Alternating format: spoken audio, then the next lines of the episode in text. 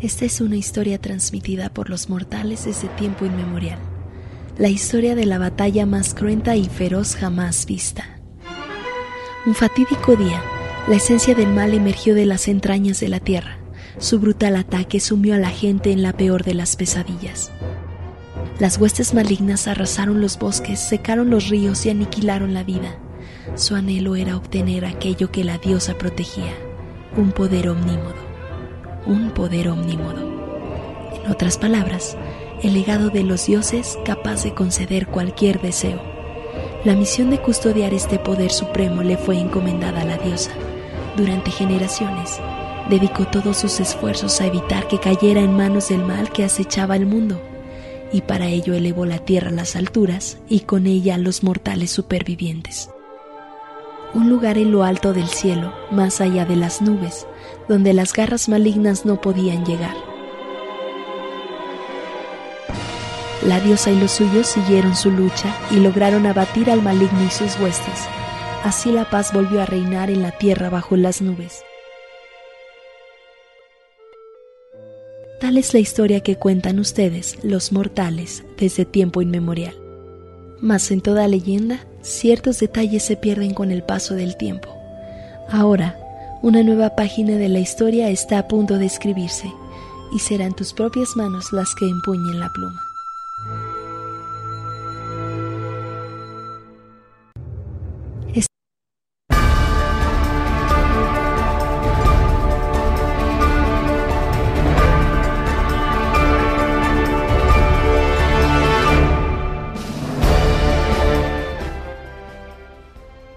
estamos de regreso para hablar de The Legend of Zelda. En esta ocasión, en esta parte 14, 15, ya no me acuerdo en cuál vamos.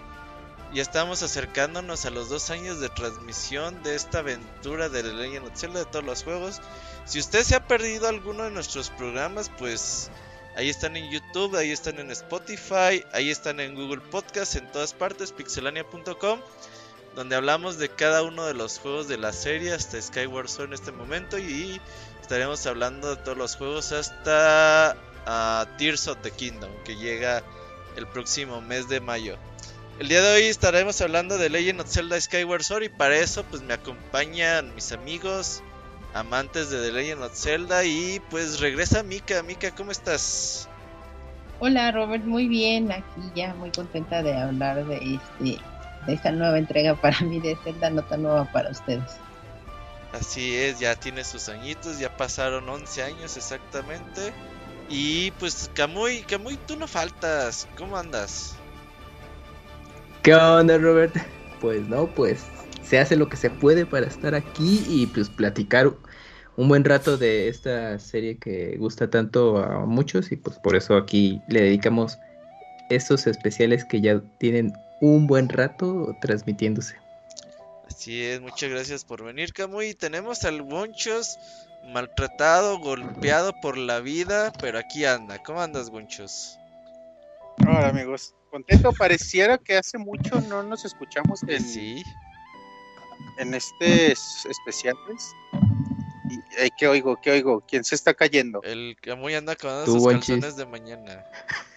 ya, perdón, perdón. Pensé que estaba en mute, ya.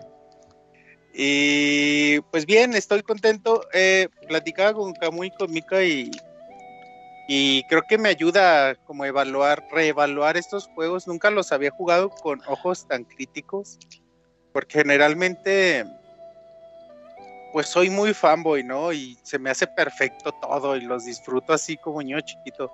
Entonces estas revisitas me han ayudado a, a ser un poquito más objetivo con todo y evaluarlos desde otra perspectiva y eso me ha gustado.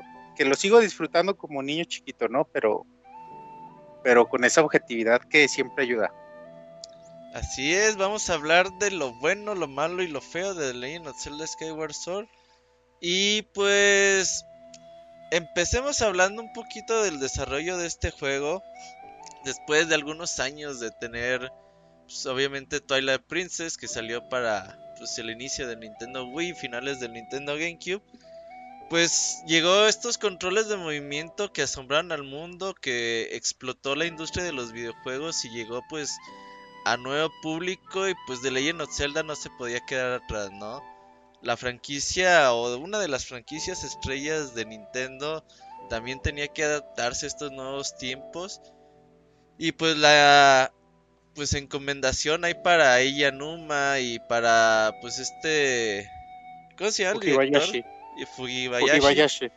que regresaba después de hacer los juegos portátiles de Game Boy Color de para Zelda.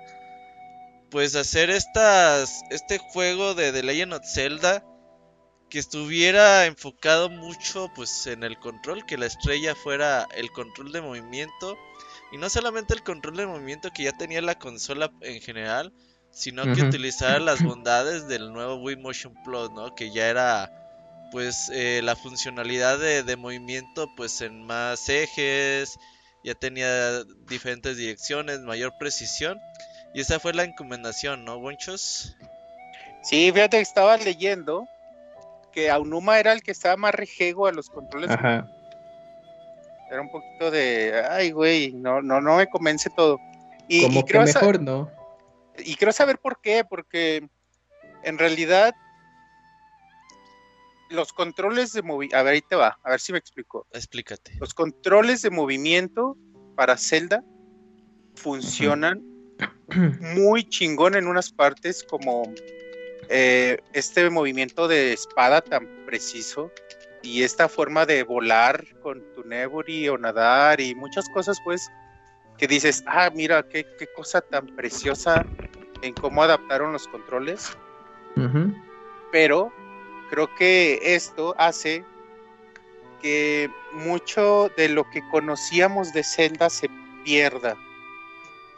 O sea, estamos sacrificando eh,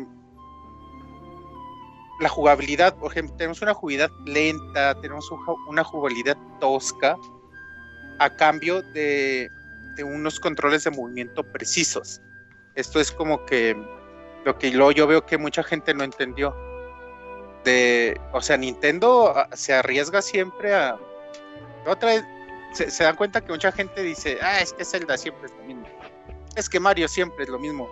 Y es que sí, pero es que lo que hace Nintendo es siempre ir como adaptando sus nuevas tecnologías, sus nuevas consolas a, a las fórmulas que ya que ya tiene concebidas a, a- a menos que decida cambiarlas, que también sucede, ¿no? Pero en este caso así era, o sea, tiene una fórmula y tiene controles de movimiento.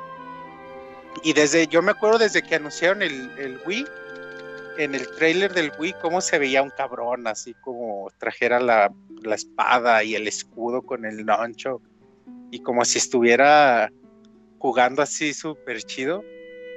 Y, y, y anunciando era, anunciaban Twilight Princess, de hecho, en ese entonces, pero desde ahí se concebía, ¿no? La, el, Wii- el Wiimote como espada. Y creo que es una gran experiencia y creo que es una gran fórmula y un gran resultado, pero siempre teniendo en cuenta eso de que sacrificamos jugabilidad, tenemos un juego lento, tenemos un juego repetitivo y un combate tosco, pero, pero en cambio tenemos grandes momentos de precisión con el control de movimiento. Fíjate que Y- tienes razón, Bonchos. Yo creo que uno de los problemas de Skyward Sword es de que si no lo jugaste de lanzamiento en 2011 Ujú. que fue, que era pues todavía que estaban estas tecnologías y toda esta onda, ya jugarlo 5, 6, 7, 10 años más tarde, si sientes el putazo muy feo. Ese es el problema que dices, chinga tu madre, ya no estoy para Además- estas ondas, ¿no? Además, déjenme decirles que eh, muy bonitos los los los Joy-Con, Pero. no se le acercan a la precisión. Del Wiimote, sí. No, sí, Wonchis. No, Fíjate no, que- no, Kamui. No, sí. pedo. Es que, ¿sabes cuál es el pedo? sí, el ver. pedo es el sensor infrarrojo que tenía el Wii. Ajá, porque eh, la verdad no hicieron ninguna mejora así del movimiento de Wii a, Switch, ¿no? Pero la tecnología del control de movimiento eh, eh, la de- se detecta mejor en Switch, justamente por lo del infrarrojo.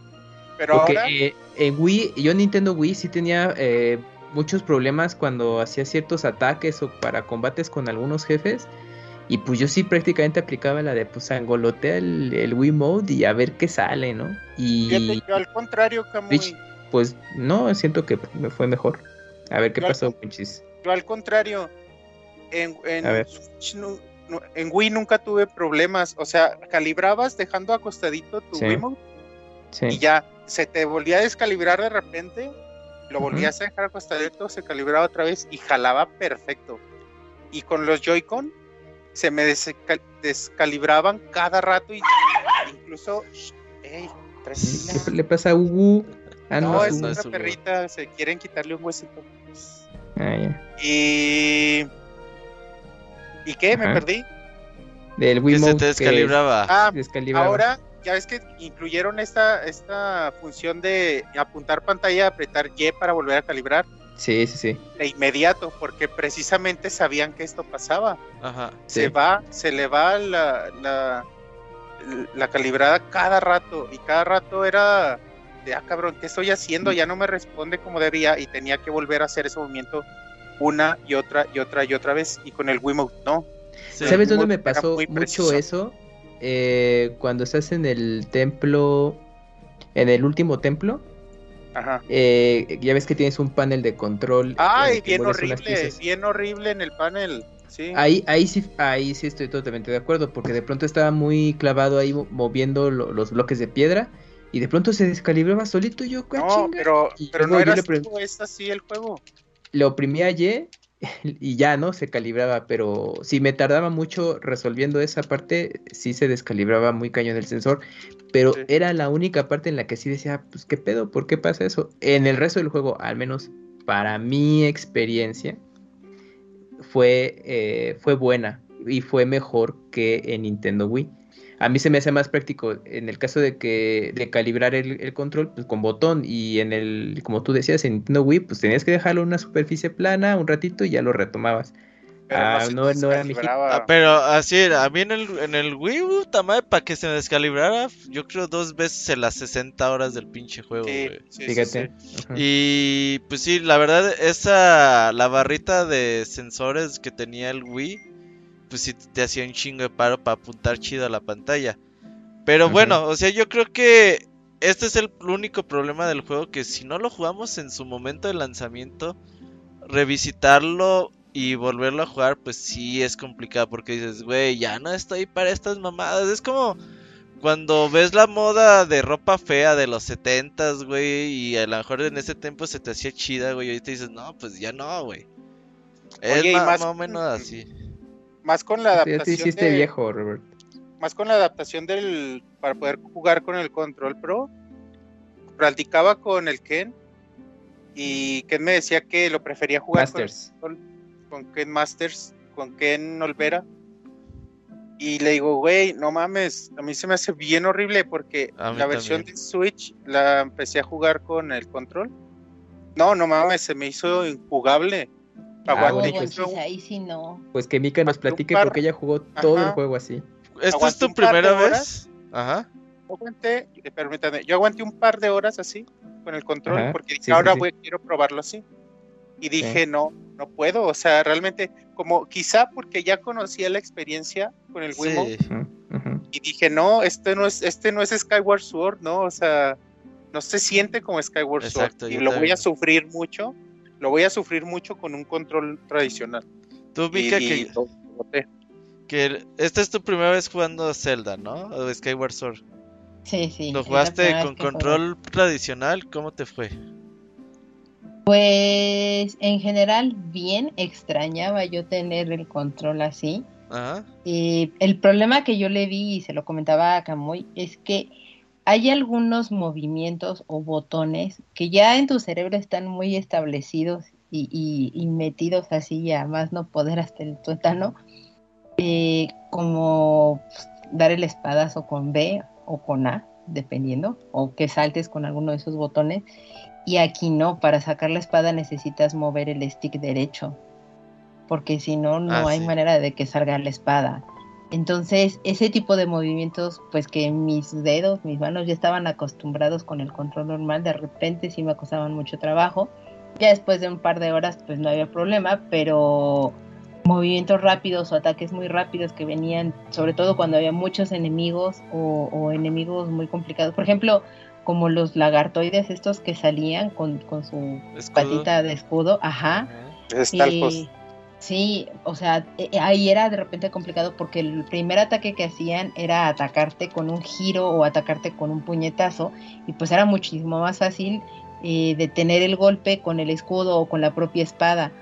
Pero pues tu cerebro está acostumbrado a que tienes que presionar un botón y no tienes que mover el stick. Entonces ahí es donde llegabas a tener un poco de conflictos.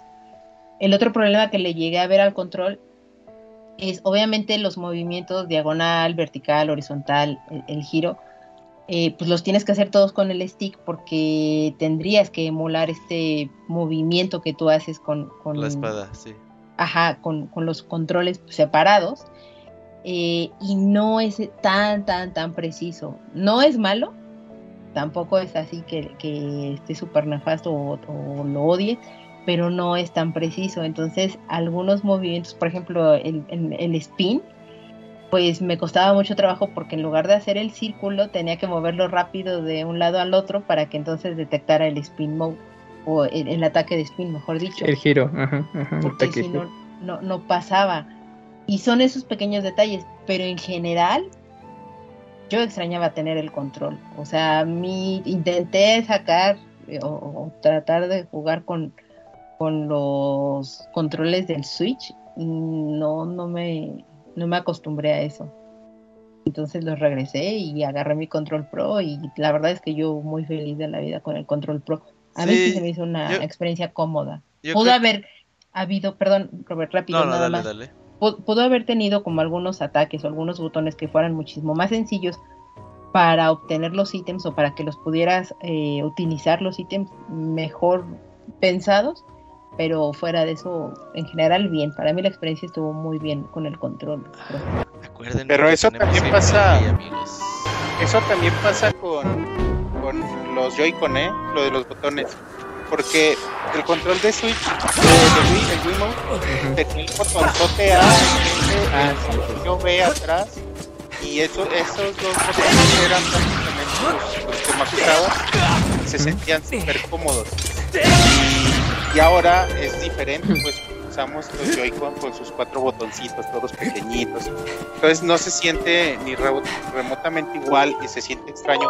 Y como dices, al fin y al cabo te acostumbras a todo y te digo, al igual que tú, Ken, no Olvera, saludos, también nos me decía lo mismo, pues, de que él lo prefería con, con el control tradicional. Pero sí creo que para los que lo jugamos en un inicio, eh, sabemos pues que la experiencia es eh, control de movimiento y porque creo que para un control tradicional es súper tosco, súper lento el juego y, y, se puede tornar muy, muy cansado. Pero sí, entiendo el punto del, control tradicional. Mucha gente nunca se acostumbró al control de movimiento.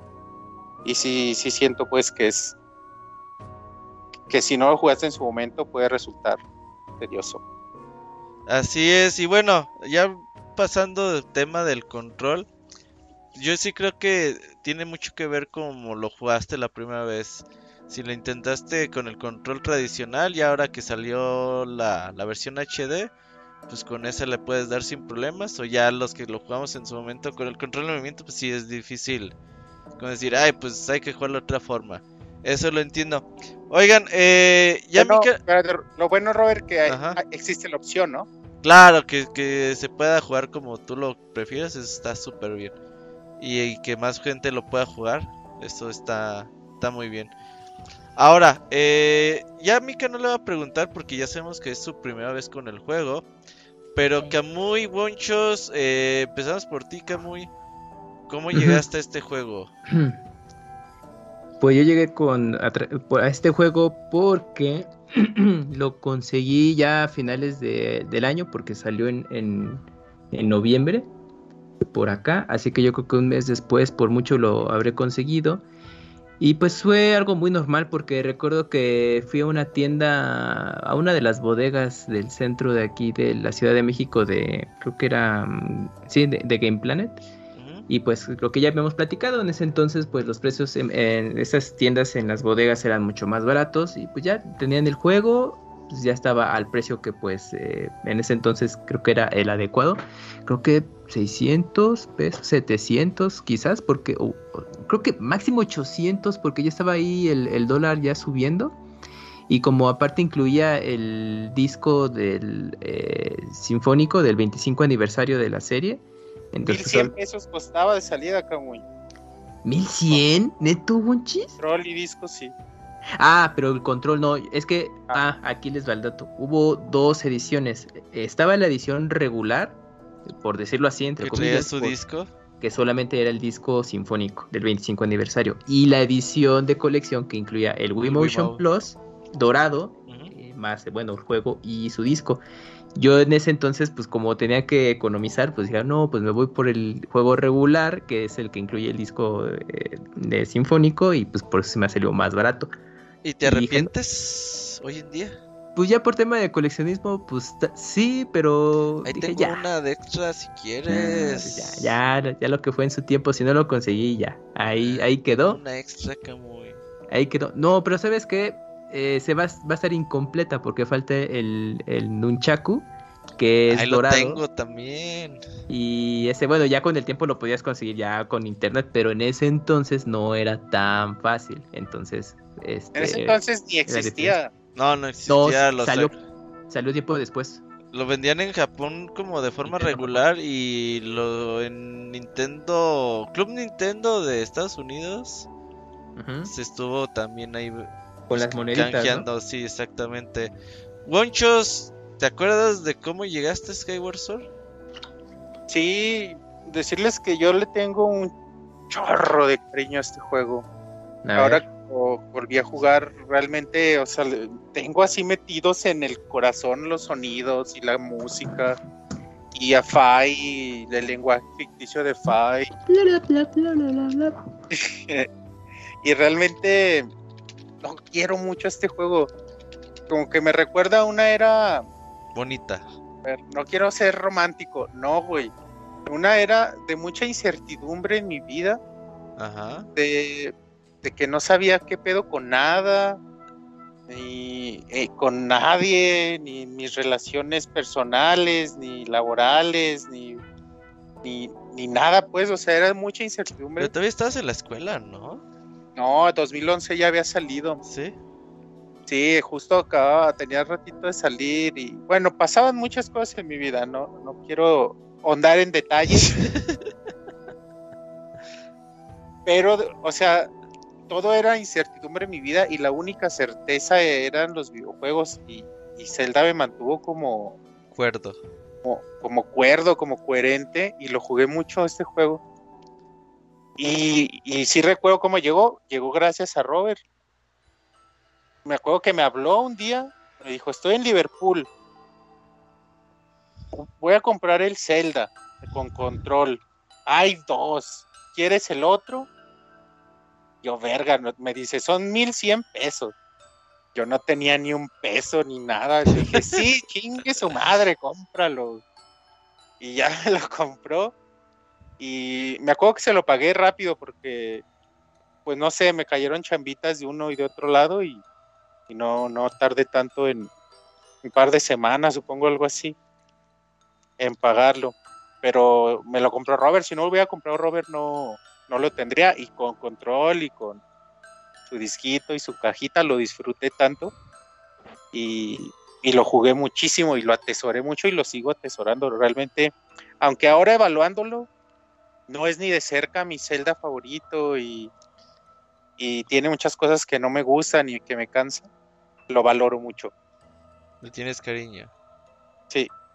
Sí, sí, sí me acuerdo de esa, esa ocasión, pues eh, ya ves que a Nintendo nunca le ha gustado la escasez. Y me acuerdo que pues para apartar, yo la aparté en un Gamers.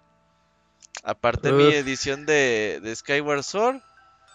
Y agarré día de lanzamiento, fui por, por ella y no, pues es que en ese entonces se había peleado gamers con, con la Tamel, güey. Entonces ellos traían los juegos Mm. directamente de Estados Unidos. Cierto. Entonces, lo, que- por lo tanto, no les Sería llegaba de, barato. de- de lanzamiento, güey. No les llegaba de lanzamiento los juegos de Nintendo. Entonces ya voy y me dice- había un amigo ahí en el gamer. No, güey, es que no nos llegó, que la chingada. Bueno, pues, si me con que me des la pinche edición con eso tengo. Agarro, bajo y me paso al Sambors y ahí estaban las dos ediciones, güey. Y... Y agarré y ya le hablé al Gonchos. Gonchos, acá hay dos, güey. ¿Quieres o no quieres? A ver, ¿en el Sanborns o en el Liverpool? Eh, en el Sambors. Ah, era Sanborns, era Sí. Sanborns. Porque pinche Liverpool le ponía su etiqueta fea, güey, a la puta caja, güey. Ah, ro- Rosota, ¿verdad? Sí, güey, no mames. Entonces era, era el Sambors. Y ya, pues ahí compré las otras dos. Dije, ah, pues cancelo la mía del Gamers, güey. Y ya después empecé a ver en internet que hay escasez de ediciones especiales de Zelda. Dije, nada de pendejo, la cancelo, güey. Ah, ok, ya. Entonces, por eso me Siempre quedé es bueno, siempre es bueno tener un amigo millonario. Ahí está Robert, el millonetas. Pues ahí, Sí. ahí tengo mis dos ediciones. Pero yo no llegué así a Skyward Sword, güey. Este juego se filtró en internet como tres semanas antes. ¿Y el hizo? Sí, se filtró el ISO, güey. Y yo dije, no seas mamón que ya está el Zelda para jugarse. ¿Qué se necesita, güey? Porque yo ni, ni de pedo sabía que era eso, güey. Entonces ya entré a una pinche página. No, que tienes que instalar el homebrew del Wii. Que instala esto. de- Una pinche página con 80 mil pasos, güey.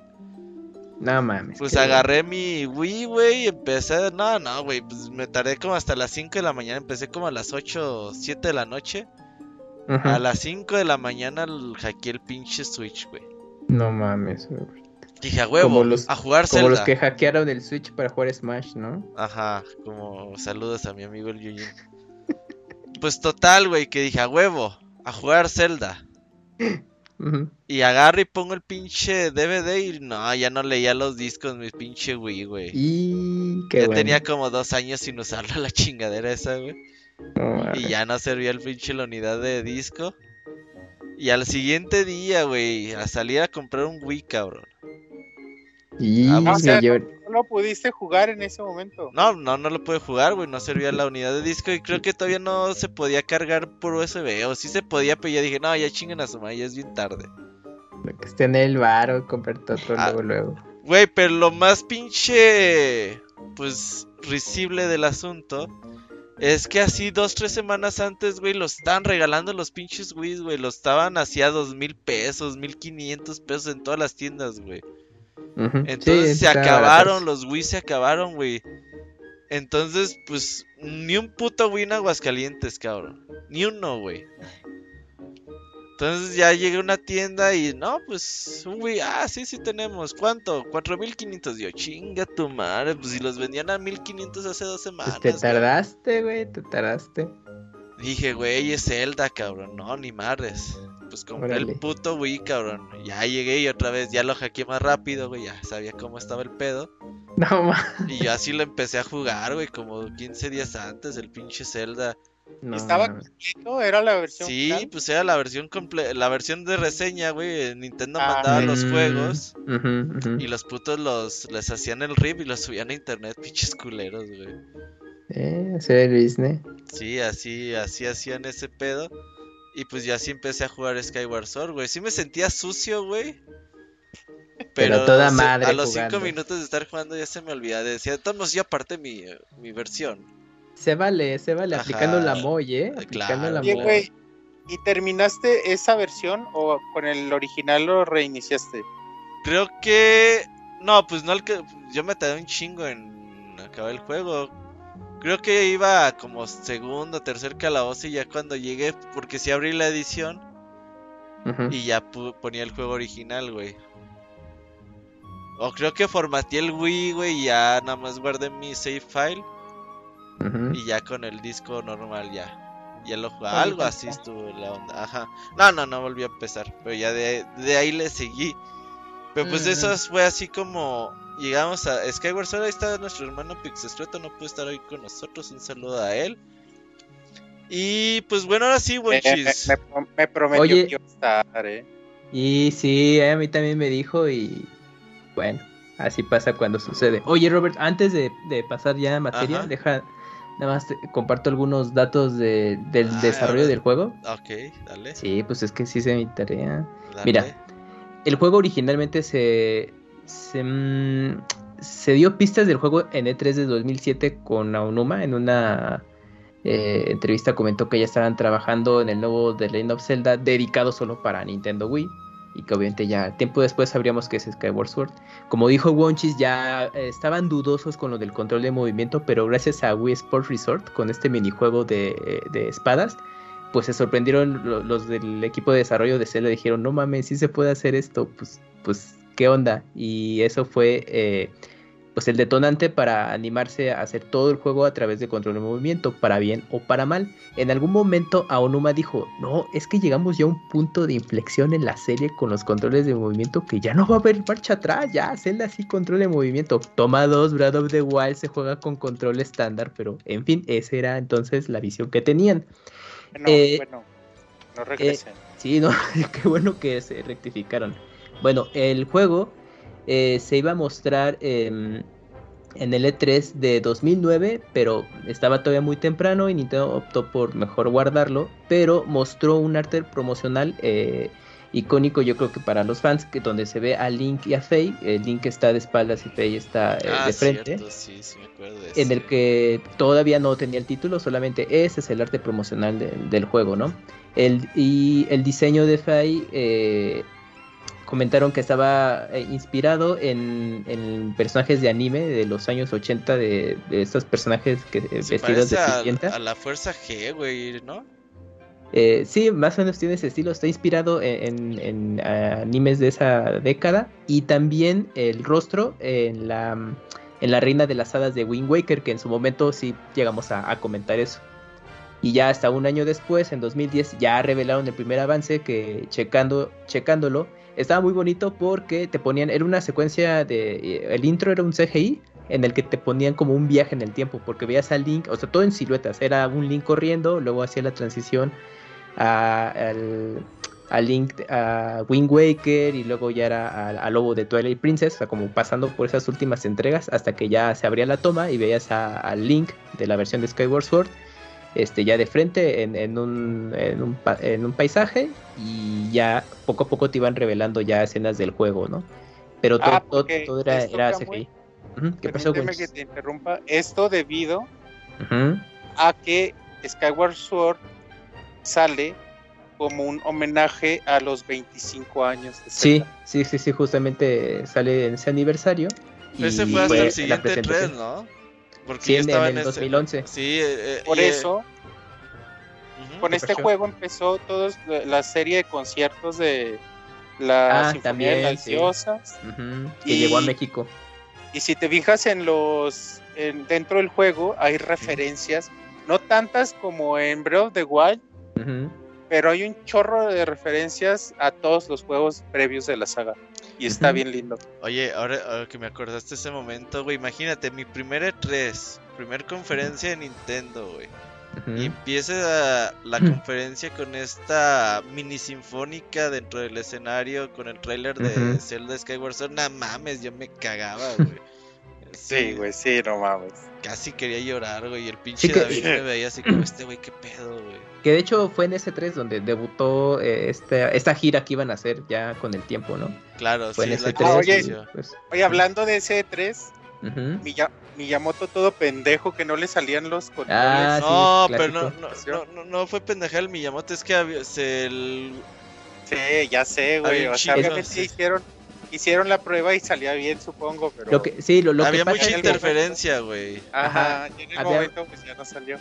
Y aparte creo que eh, lo que era la consola y el, el sensor no estaban como tan cercanos y con toda la Estaban interferencia que había. estaban como de lado Sí, también. sí, sí, sí, o sea, en el momento sí se fueron muchas circunstancias ahí entre ajenas y otras de mala logística que no ayudó a la presentación con Miyamoto. Pero se vio todo pendejo el Miyamoto. Imagínate pero- la cagotiza que le metió a todo el Sí, mundo. sí, sí, dicen por ahí este, que sí, Miyamoto ya cuando se salió del escenario estaba enojado de, oye, ¿qué pedo? Pues es que quedé como un estúpido ahí, ¿no? Pero bueno. Cacheteó, cacheteó a todos, güey. Al rey. cacheteó al rey. sí, Cacheteó el sí. jalacables, Pobre. güey. Bueno, el, el juego, eh, bueno, ya después se confirmó, ta- ya habían dicho que haría uso del Wii Motion Plus, pues para darle más precisión y todo este asunto a la hora de jugar. El juego salió en 2011 y fue es- ese mismo año, meses antes, eh, saldría Zelda Ocarina of Time 3D, debutando pues el Nintendo 3DS. Así que ese año hubo dos juegos de Zelda. Eh, bueno, la dirección de arte eh, es muy particular porque declararon que se inspiraron en la corriente del impresionismo, la cual es una corriente artística que trata de representar escenarios que impresionaban a los artistas en aquel momento y lo que veían lo iban eh, eh, lo generaban con una atmósfera luminosa y colorida con trazos sueltos y cortos y vigorosos. Entonces, pues como, como referencia de, de pintores, pues bueno, está este Paul Cézanne, eh, Cézanne y Van Gogh como referencias.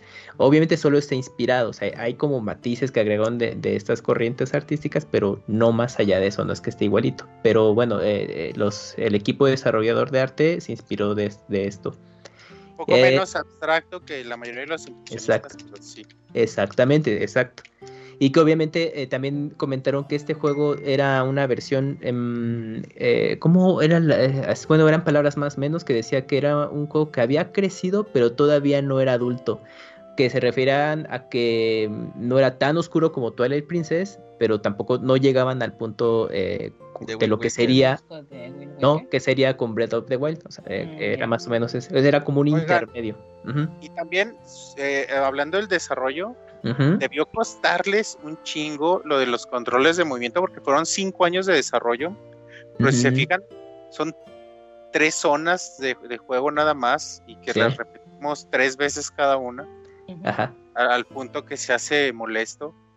Y, y- esto debió ser por falta de tiempo de seguir haciendo, experimentando en otras zonas. O sea, se llevaron tanto tiempo en los controles de movimiento que no les dio tiempo de, de generar como más zonas de, para el juego. Oye, que pero- También ajá, ajá. como. Es tipo Metroidvania, güey. Skyward Sword. Pero que fíjate que- que regresas y sí. Ajá, regresas a lugares y ya con tus nuevos ítems, güey, pues ya los desbloqueas. No, güey. creo que no pondría esa referencia de Metroidvania. Oye, pero ahorita que mencionabas esto, eh, comentaron que el, el movimiento de la bomba, tipo eh, boliche, de Ah, que las ruedas. Ajá. que, que- que eso fue ya hasta el, hasta el final, es, la- es como el, el movimiento más roto que tiene el juego, porque sí lo imple- implementaron al último y a los, a los testers o a los probadores del juego dije, ya no les dio tanto tiempo como para decir, oye, ¿sabes que está culerísimo? y dijeron, no, pues ya sí se va casi. Ya por eso. Sí, por eso sí se siente así como no, no tan preciso o tan cuidado como los otros, pero fue justo eso, porque al principio el desarrollo no estaba pensado para hacer 100% los controles de movimiento, incluso pues, pues, ni usarlos, pero ya dijeron, ching, pues hay que implementarlos, si pudieron estos, pues ¿por qué nosotros no? Pero obvio, sí, sí, sí se nota ahí que, que muchas ideas no se aterrizaron tan, tan, tan bien. Incluso, incluso en cuestión de dificultad, ¿no? Porque eh, si se fijan, empezamos con seis corazones. Porque Ah, claro, incluso también, los sí. enemigos, los enemigos más sencillos, los murciélagos y estas plantas carnívoras, son difíciles en un inicio porque no sabes pues cómo jugar todavía y cómo atacar y todo eso. Y por eso no iniciamos con tres corazoncitos, ya con seis. Sí, Oye, espérate, fíjate- Camuy, perdón. Interrumpimos este Ah, programa para traerles información Uh, importante. a ver, a ver. Eh, Pixescroto acaba de entrar, tiene unos 10-15 minutitos para hablar con nosotros. Así A que ver. vamos a darle su ¡Ah, espacio. amigo! Hola, ¿cómo les va? Hola. Hola, ¿quién es ¿Qué onda? de la foto? Estoy de Sí. selva, cabrón. Y dice Elba, sí. eres tú, eres tú, amigo. un saludo, un saludo cordial. Y lamento muchísimo no poder estar, digamos, en el programa de forma presente todo el programa. Tengo un pedote que el trabajo, este, eh, lo resumo en 20 segundos. Para mañana se ocupa que salgan 17 páginas de promociones y no está saliendo ninguna. ya adivinen quién, quién adivinen quién lleva el equipo que es responsable. Bueno, eh, con su servilleta. Eh, pero no importa, tengo hasta las 9 y 20. No sé si Robert quiere que cuente cómo fue para mí la salida del juego. Cuéntanos, Sí, cuenta, cuenta. Lo que tú quieras. Que en el 2011 yo ya estaba comiendo frío en Montreal. Eh, ya era fan de Pixelania, ya Monchis era mi amigo virtual. Y recuerdo que yo esperaba este juego, pero así, pero con ansias, así, pero lo decía, necesitaba tanto. Pero yo le tenía mucho miedo a los controles de movimiento porque para mí nunca fueron padres, no, nunca me aportaron. Y recuerdo que este es de los primeros juegos que yo compré en Amazon Canadá y me enviaron dos copias en el paquete. Eh, es este de las mejores cosas que me Amazon cuando te salían dos tazas en las abritas, güey. Sí, esto fue maravilloso porque eh, una copia se la, se la vendía a un, a un compañero de, de- de universidad, me acuerdo, y con eso pues por lo menos un par de almuerzos saqué de esa copia. Eh, recuerdo mucho que había mucho hype por el juego, lo que dijo ahora Monchis de que cuando lo presentaron fue cuando pusieron este, en E3 este, la canción esta con la sinfónica, toda la orquesta, eh, la canción es súper épica la que pusieron, En- entonces en yo tenía un hype Princess, increíble. sí, la de esa rola de Twilight Princess estaba chida. yo tenía un hype increíble por este juego, así enorme. Y uno de mis compañeros de estudios de, de- de- cuando estudiaba programación, eh, no sé cómo, seguro hizo lo mismo de Robert, eh, logró conseguir una copia antes y me spoileaba algunas cosas. Y yo pues, lo quería como que ahorcar, obviamente, pero eh, me contaba cosas, por ejemplo, este, que esta celda era como muy tierna y muy cute comparado a otras celdas.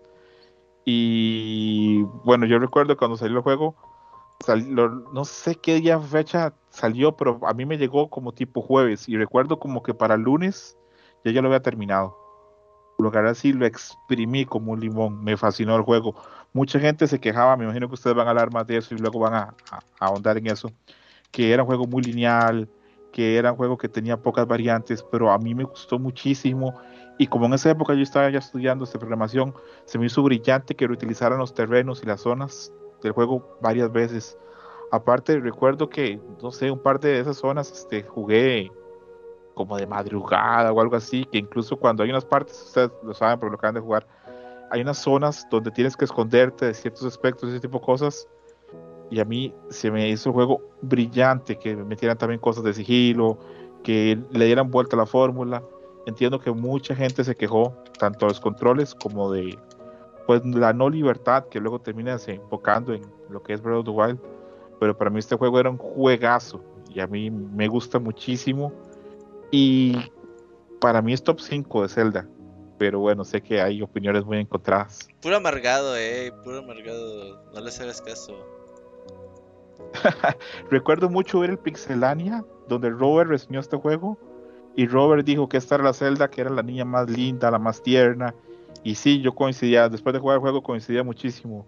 Sé que ustedes luego van a ahondar en este tema y van a hablar muchísimo de la relación de Zelda con Link en este juego. Pero a mí, en lo personal, es la que más me llena de todos los demás Zeldas. La mejor Pero bueno, Zelda, algo- para mí también, la mejor Zelda del mundo. ¿verdad que tiene más química con Link que otras? Sí, Sí. claro, güey. Pero aparte la más bonita, la más Zelda más chingona, pues, que hace su chamba, o sea, no es una, no es una ahí, no es un monigote que quiere ser rescatado, sí, está toda chida. O sea, desde que comienzas el juego y está cantando, güey, nah, eso es nada mames, ya me enamoré de ella, güey. Que le coquetea a Link, Sí, que que... le dice, te voy a dar un le beso tira el y pedo, güey, la verga, es, esta es la única Zelda que sí, que, que como que coquetea un poquito ahí, como que, como Sí. que le deja claro a Link que en algún momento van a ser pareja, pero que se espere que, que vamos despacio, pero que en algún momento vamos a ser pareja. Por las otras celdas, a veces hay algún guiño, pero no, en esta, en esta sí pasó. Que es un detalle que a mí me gustaría que se retomaran otras celdas, pero bueno, eh, obviamente no, sí, no se le queda bien a nada. En, en Minish Cap eran amigos también como cercanos, pero nada como acá. Sí, a- acá queda claro que, que hay onda en- entre Sí. ellos. Acá hay Inclu- tensión sexual, sí. sí, y acá, y lo comenté hace un tiempo con Kamui, me gusta que en esta celda Link puede coquetear un poquito con otras chavas. Ah, sí, con la de la poquito. consigna. Sí, será que como yo no crecí en Japón, yo no jugué Tokyo Memorial, yo los juegos de citas nunca los conocí. Entonces, que este Zelda, a medida que sea así un, un, un poquito, una uñita de Era eso, tu siempre Love me. Plus de Konami, sí. ¿Tú sí jugaste la Plus con el Rob? Nah, nah. No, pues ojalá hubieran nomás llegado. leía acá. las noticias de eso. Ajá, lo peculiar que era. Sí. Sí, pero sí, es- eso es Zelda a mí me gusta mucho. De este me gusta mucho la dirección de arte. Yo siento que este juego va muy cortito, que ya el Switch acá ya no daba más. Pero con la dirección de arte el juego logra cubrir muchas cosas.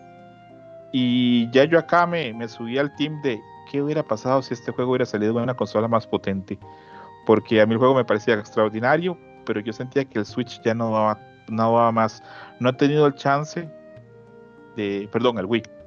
Eh, No he tenido chance de probar la nueva versión, la, la- la nueva de Switch. HD. Ajá. No lo he probado. Eh, yo solamente he jugado varias veces el de, el, de, el de Wii. Me encantaría probarlo porque a mí los controles de movimiento sí no me... Nunca fueron como que mi, Tu hit. Tu hit. nunca fueron mi hit. Y no me quiero adelantar, pues sé que ustedes lo van a hablar, pero también creo en lo personal que este tiene peleas de voces que son espectaculares y súper cinematográficas. Sí. Las peleas algunas parecen como de animes y de buenos animes, no las cochinadas. Entonces, no sé, me, me, me encantó. Ahí está Carolina, saludos Carolina. Hola, ¿cómo estás, César? Y repito, a mí este Zelda me encanta, para mí es top 5 y a ver, creo que ahí se abre un paradigma en gente que se encuentra, porque hay gente que le gustan este y Breath of the Wild y pues tiene todo el sentido del mundo. Pero yo sí conozco un par de gente que le gusta más este tipo de celdas, que sean más cerrados, que sean mundos más cerrados y ámbitos más cerrados para hacer las cosas. Y cuando llegó Breath of the Wild, les costó mucho adaptarse. A mí me costó, no tanto como otra gente, pero, pero sí. Oye, pero ya lo habíamos hablado, todos los Zelda son lineales, menos el primero y, Y Breath of the Wild. y, y Breath of the Ajá, y Wild. Breath of the Todos los Wild como demás son súper lineales. Ujú. ¿Por qué crees entonces, Monchis, que se le, se le, se le dio tanto palo y se quejó tanto la gente de este juego? La gente es amargada, la gente es amargada y Está realmente las, culerísimo el juego, Nah, digo, las tres, las tres zonas están súper bonitas del juego, súper entretenidas, súper todo. El problema es que te hacen eh, recorrerlas tres veces. Ajá. Sí, Llega un punto Eso. donde dices, ya, güey, ya, o sea, Eso pesa Mira. Gonchis, entrando en materia, le incluyeron paja innecesaria al, Sí. al juego. Porque llegaba un punto en el que ya, ya se sentía que es la recta final y, ah, no, pues te falta otros objetivos extra. Y tú, bueno, ok, pero, vamos. pero, pero son objetivos, ajá. sí, pero espérame. correr esta Ajá, eso, eso. Es que tú dices, bueno, ok, los últimos objetivos lo entiendo, pero eran como, de pronto, bueno, tengo que, tengo que buscar esta cosa que me va a permitir entrar a lo último, ok. Ah, no, pues, ¿qué crees? Pues tienes que hacer unas pruebas extra, no solamente el tener que eh, dar con, con el ser que te va a dar tal cosa, como el cantar del héroe, ¿no? En específico, que llegan. Tienes que ir con los tres dragones para que te enseñen el resto de las estrofas del cantar del héroe. Bueno, órale, vamos. Y, y llegar con, con los dragones no, no es creas que, que llegas del punto A al B y listo, ¿no? O sea, todavía tienes que buscar, hacer algunas cositas para llegar con ellos. Y cuando estás ya con, con el dragón en turno, es de, ah, bueno, pero te voy a poner una prueba, pues para ver si eres digno. Y tú, no mames, neto. Y luego eran unas pruebas horribles porque en el primer dragón, eh, Nairu, eh, era de, bueno, el del agua Conseguir las notas. conseguir Sí, las sí. notas nadando, no mames. Y te yo disfruté tanto esa No, parte. no, Gonchi, yo sí ya es de, no mames, chinga tu madre. Pero pues. sí entiendo, sí entiendo el punto, pues. Yo, Sí, yo pero disfruté muchas cosas de esas, sí, o sea, tiene esas cosas la- que Sí cargan. entiendo la crítica. O sea, mira, yo creo que en, en general el juego, en tema de historia, es muy bueno porque es de origen, te da muchos conceptos que, bueno, ya te empiezas a familiarizar y dices, ah, mira, pues aquí fueron surgiendo y ya los, ya los viste en las entregas anteriores. La historia también está muy interesante y, bueno, pues para fans de, de, de dices, pues quiero saber más y sobre todo, pues lo que platicamos un momento, pues esta relación de Link Zelda que ya es más cercana y a ver cómo va a terminar, etcétera, etcétera. También eh, eh, personajes como Graham, a mí se me hicieron pues, bastante interesantes y, y le daban otro, otro enfoque al juego de, de villanos. Pero, to- pero digamos, eh, todo, todo lo que está también alrededor de eso, pues empañaba un poquito la experiencia. Pero, Hay una, hay una parte, Camuy, Ujú, ahorita igual que, que vayamos mencionando, la Sí, sí. mencionamos, Sí. en donde te hacen recorrer todo el puto primer templo completo. Ah, sí. otra vez. Que lo vuelves a Ay, visitar, ¿no? Váyanse a chingar a su Que te madre. piden algo que está en Es este que templo, eso- ¿no? El agua, que- el agua de la fuente. Sí. Sí. Es que eso al final Al del final. día, yo, yo lo siento, por ejemplo, como lo sentíamos con Phantom Hourglass. Es de, ¿acaso se Ajá. sentaron y dijeron, ¿qué es lo que más odió la gente de esto? Ah, que regresaran, perfecto, vamos a retomarlo. Y es como, ¿por Sí, qué? es lo mismo ¿Por, que por qué razón? No, no era necesario, pudiste No. haber hecho otras cosas, pudiste ahorrarte esas cosas para realmente darle esa fuerza que tiene tan bonita y tan grande el juego Sí. y no hay, yo en esa parte también no. Es un juego de 20 horas que lo quisieron alargar y estirar todo lo que pudieron. Sí. Sí, de 40 a 50 horas Pero- tirándole. pero no, no, ¿no creen que tiene que ver mucho con eso, la la reutilización de áreas para hacer el juego más largo? Que ya el, el Wii ya no daba para más en esa época. Yo creo que Sí. también el tamaño del DVD, güey, pues eran 4 También. gigas nomás. Pues, pues eh, yo, yo, lo, yo lo asociaba más a la falta de tiempo para desarrollar más zonas. Porque no Pero sé si tienen este- razón, puede ser espacio. sí, Porque en, en serio, yo he visto este juego corriendo en emuladores cuando hacen pruebas la gente. Y sí, el juego ya exprime, exprime lo que, lo que podía dar. Porque recordemos que este es un juego que pues está corriendo en un GameCube. Esa es la realidad. Entonces hablamos de una consola de ¿qué? Es- inicios del 2000. del, del del- 2006, del 99, ¿no? Es del 2006, es del 2006 la Sí, consola. entonces está pues así como que ahorcando la el pobre No, el Wii, GameCube entonces es del 2001 o 2002. Ah, bueno, de GameCube sí, pero Wii salió 2006. Sí, el, Entonces el, habla- el Wii es un GameCube con Ujú, ujú. controles de movimiento. Entonces ha- hablamos que era consola, perdón, tecnología de hace más de 10 años para Ándale. ese punto. Entonces, eh, repito, yo creo que más, que, que más bien el juego es un logro técnico ah, y sobre todo al nivel de dirección de arte, porque para lo limitado que es, eh, la- la- el hardware en el que está corriendo hace un muy buen trabajo. Creo que es difícil ponerlo en perspectiva porque ya en esa época teníamos el PlayStation 3 y el 360 a toda Ujú. potencia con grandes juegos. Pero si ese juego hubiera salido en la generación del Play 2, corriendo en el hardware que compitió contra el Play 2, creo que la gente hubiera valorado muchísimo más a nivel técnico el juego. Sí, sin duda alguna. Sí, pues, es que, güey, recordemos que este, la pinche Wii costaba 250 dólares, güey. Era, estaba muy barato en ese entonces. Claro, era la consola más barata, güey. Contra tus 350, ¿no? De un Xbox 360. Contra los y- 600 que empezó 600. costando el Play 3, güey, no mames. Oye, y hasta, igual que al 360, la gente nos comprábamos dos consolas, ¿no? Y hasta tres. Wii 60. La combinación ganadora. Ah, sí, había ese mame. ajá. Sí, Ah, tener tu Xbox 360 y un Wii. Había muy mala impresión en esos momentos de, de Sony, se sentía como presuntuoso, como... Que se está repitiendo ahorita. Sí, como de yo las 5. puedo todas, sí. Se está repitiendo Todas la historia. Oigan, Todas pero regresando al como- tema que decía César, que el juego en su momento y, y el trabajo de arte, el juego envejeció muy bien, ¿eh? Ahora que lo volví a jugar, En, la, viendo la versión precioso. HD se ve muy bonita. Ahorita que mencionas esto, Gonchis, eh, pues la verdad es que le quedó bastante bien porque pues es, la resolución en, en Wii era en 480, bueno, 480p, eh. definición estándar y ya fue el tratamiento HD que de hecho habían hecho pruebas eh, de Skyward Sword HD en, 1080. en Wii U, no en Wii U, porque obviamente estuvieron eh, Wind Waker y Twilight Princess HD y pues hubo muy buen reci- eh, recibimiento de la gente y dijo Nintendo, ah, mira, pues hay que volvérselos a vender. Entonces Skyward Sword estaban trabajando eh, en la versión de Wii U, pero ya obviamente eh, pues por los temas de venta ya dijeron, no, pues ahí, ahí párale y ya retomaron el proyecto obviamente con la versión de, de Nintendo Switch, pero en algún momento sí se contempló para que funcionara ahí. Pero eh, creo que todo también se debe pues al trabajo de arte. ¿Recuerdan que platicábamos en Twilight Princess lo feo que envejeció? Lo horrible que se ve el diseño de personajes. Y, y al contrario acá, qué chulada de personajes todos y qué bonitos y todos con personalidad y, y el cielo cómo está y no saben yo cómo disfruto volar, aunque la zona es pequeña. La zona para volar, Neburia, Celestia, Skyloft, como lo llamen. Me encanta, me encanta volar y lo siento bien suavecito, siempre bien preciso, bien perfecto. Me encanta todo esto y cómo se ve. Sí, No, quería como apuntar a eso que, que, dijiste de que envejeció muy bien el juego comparado este, a Twilight Princess. ¿No creen, ahora que ya hemos avanzado mucho en los especiales de, de Zelda de Pixelania, ¿no creen que los Zeldas que envejecen mejor son los que tienen una dirección de arte que podría catalogarse como más infantil?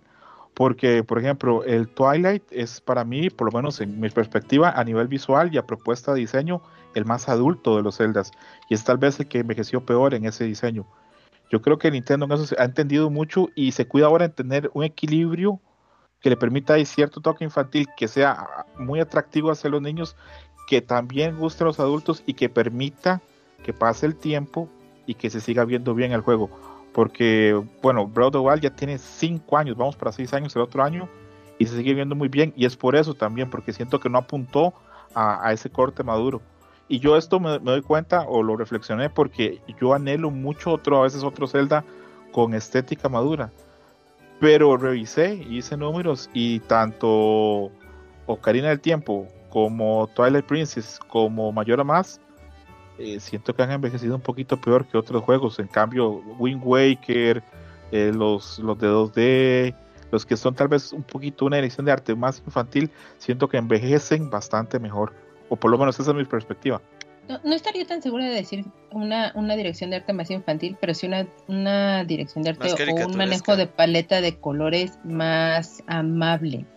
Porque sí. precisamente los juegos que tú mencionas, César, sí tienen una carga de, de colores negros, sombríos, oscuros, mucho más grande que lo que llegan a tener las otras eh, entregas, eh, por ejemplo esta, ¿no? Que es muy amable y, y, es muy atinado, por ejemplo, el, el comentario que decía Camuy de que estaba basada mucho en los impresionistas, ellos manejaban paletas de colores muy, muy lindas, muy coloridas, pero sobre todo porque tenían un manejo increíble de la luz y en este juego se nota muchísimo eso. Sí, creo Que, que yo elegí bastante mal el adjetivo, creo que no sería infantil, creo que tendría que ser otra cosa más a lo que apunta Carolina. Porque fíjate que me puse a pensar, perdón, me puse a pensar en Phantom Hourglass y, y, y, Spirit Tracks y también envejecieron horrible. Sí, y esos también van para el otro lado, podríamos decir que es una estética más... Es que ahí se, el tema fue el hardware, ¿no? Entonces... Sí, también. creo que sí. Creo sí, que ahí no, no, le ayudó mucho. Pero pues bueno, ahí eh, pero bueno, ya de Spirit Track se ve la, la mejora que platicamos, pero no, sí. pues aún así ya sí se ve puteadona el día de hoy. Y bueno, el Link Between Worlds ya en su momento platicamos, pero creo que todavía se mantiene sobre esa línea que ustedes han mencionado. Ajá. Una duda, ¿ustedes creen que este es el Zelda que tiene mejores personajes secundarios? Eh, para mí sí, sí me gustó para ahorita mí también. el tema de el, esta escuela, mm, la academia, en la, la que se... De... En donde está Link y los compañeros que tiene su rival Vilan, bueno, al menos aquí en, espa en español latino es Vilan. Vilan, pues, okay este estaba me gustaba mucho porque justo tiene esa inspiración de del, las historietas el anime japonés y, y, pues obviamente llega a ciertos puntos en la historia donde pues él eh, apoya a Link, le dice, no, tú ve y madérate a este güey, yo aquí me encargo y te echo la mano para unos, para un jefe, etcétera. Entonces eso estaba bastante padre. Sí, tiene una evolución y sobre todo, bueno, ya en la recta final también está bastante sentida esa parte, ¿no? Entonces, a mí Fíjate me gustó que... mucho los personajes secundarios. Yo los pondría a la par de Breath of the Wild porque también me encantan el tema de los campeones y, y cómo evolucionan y cómo tienen sus propias historias y motivaciones. Me gusta mucho. Entonces, la, ah, la impa yo de... los pondría a la par. La impa de este juego, no mames, qué chingón. No, no, no, esta sí. impa es la mejor, la, la mejor. Sí, sí. Y pues obviamente yo, amo a Fi, güey, o a Fai, ¿cómo le dicen? A Fai, a yo, Fai. Yo, yo la Pero amo, la versión de. Switch porque habla menos que la de Wii. Oye, la odió la gente, ¿verdad? La odió sí, en su momento. El, yo me sumo. Güey, la despedida de Fai, vete a la verga, güey. Yo lloré sí, dos no, horas, Pero la gente lo odió en su momento porque interrumpe más que Navi. Sí, porque era el, el tutorial, sí. Ajá. Te daba la guía para hacer las cosas. Pero a mí me encanta también. Y ese sonidito cada que sale de Mati Madash. Y que te diga, ah, güey. Uh, la adoro, la adoro. Interrumpiéndote. Claro. La adoro a Fai, muy cabrón. No me puedes interrumpir cuando quieras. Y aparte, aparte, y aparte, o sea, sabiendo, ahorita lo hablaremos pues, pero lo que significa Fai uh -huh. en el juego y en el lore y, y, y, en la espada y lo que representa en, en mm. todos los juegos sabiendo esto, o sea, le imprime como una motivación bien chula. y, y no sé, y como dice Robert, cuando se despide y cómo se presenta y, Si lloras, y yo güey. ya lo había platicado con César alguna vez, cómo me motiva esta parte de, de las máquinas eh, que generan conciencia. Y esta no es una máquina eh, eh, en sí, pero va muy por ahí. Pues es Y- una int- inteligencia artificial, buen chiste. Ajá. Es- me encanta, pues me encanta esta, como aunque sea por encimita, cómo tocan esta parte, pues de, Lo que dice de- Monchis, eh, yo, yo he visto que los japoneses son muy buenos para crear personajes como muy callados, que son acompañantes del protagonista, que son atractivos, pero a la vez son como muy fríos, lo que Kamui te- te- entendería en el anime como Kudere, como, como Rey de Evangelion, que son personajes Mm. muy callados, son presencias como muy tiernas que te acompañan. Y eso pues algo tiene un apilo, un atractivo muy grande al, público masculino que uno siempre termina como con cierto amor. Lo que dijo Robert es cierto. A mí, por ejemplo, Fi me, caga todo el juego, pero al final cuando se despide me parte el corazón.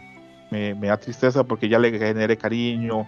Ya hasta, me- no sé, hasta veo bonita ahí el, el, el- sombrero, el- el casco que tiene. Entonces, este es, no sé.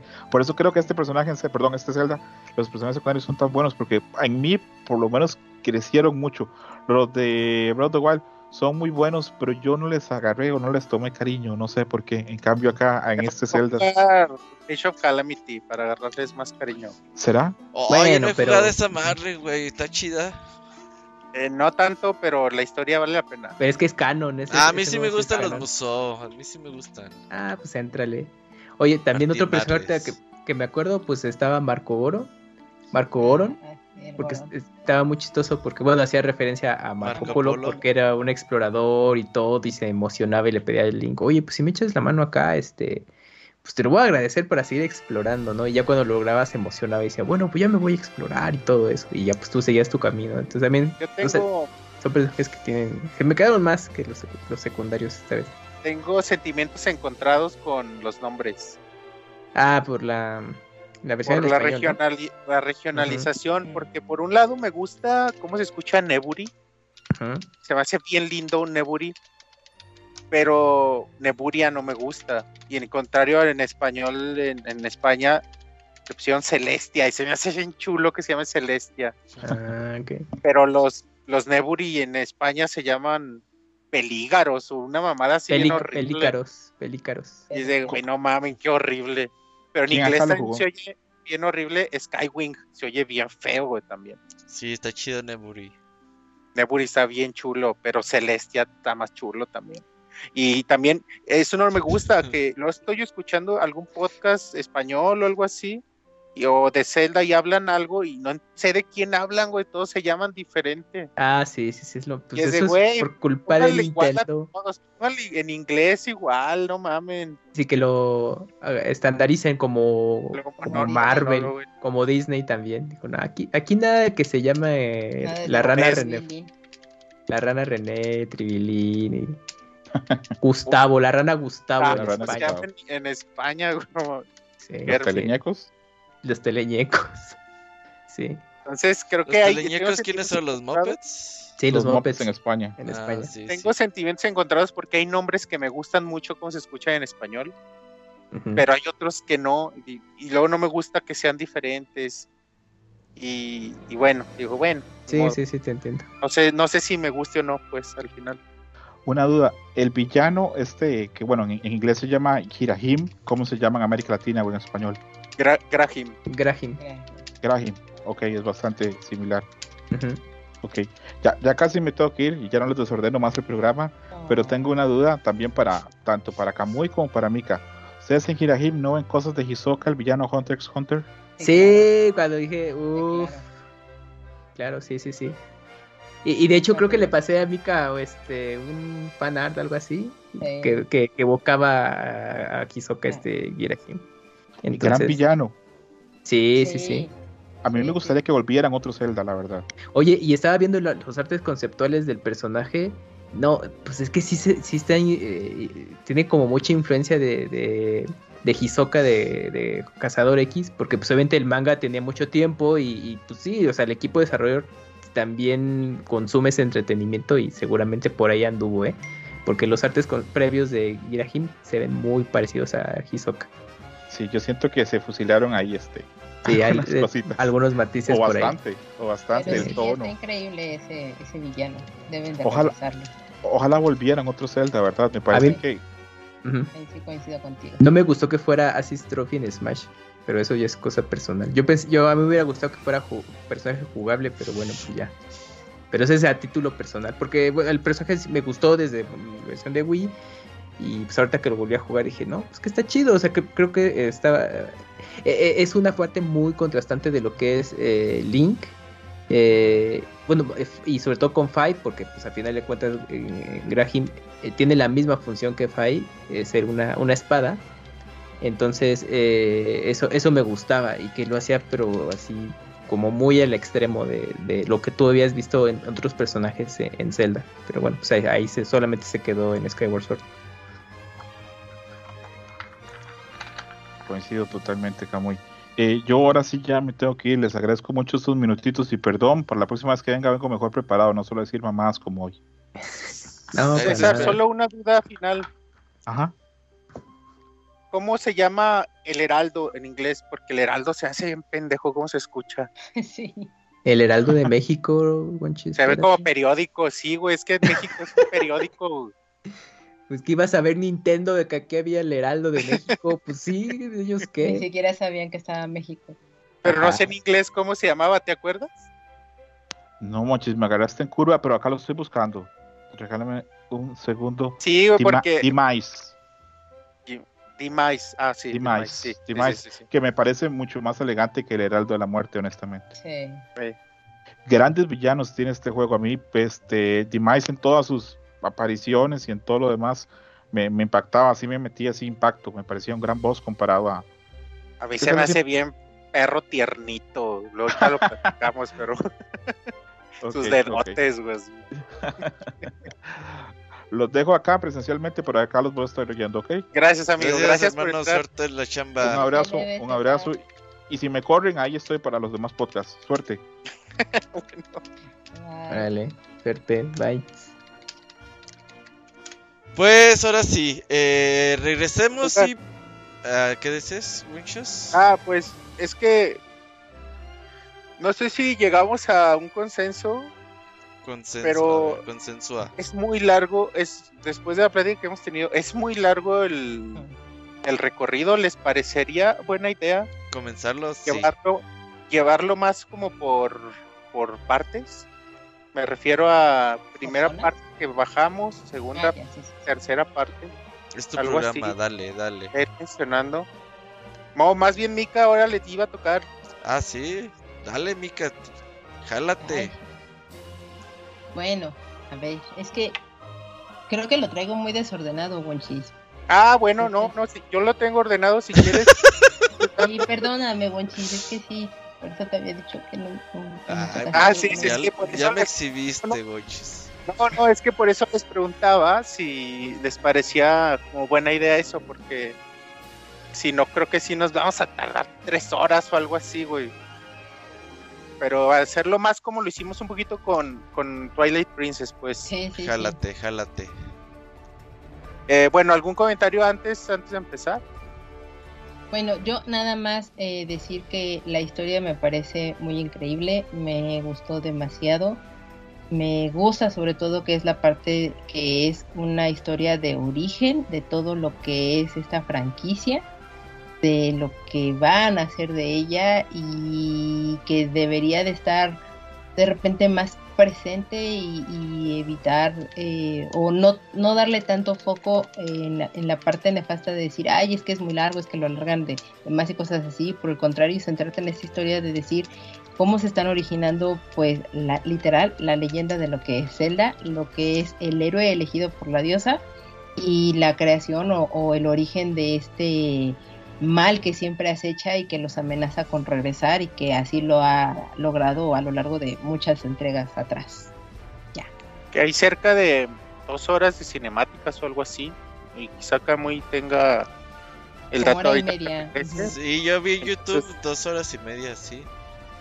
Eso es, es mucha cinemática, lo cual a mí se me hace muy padre y coincido con Mika.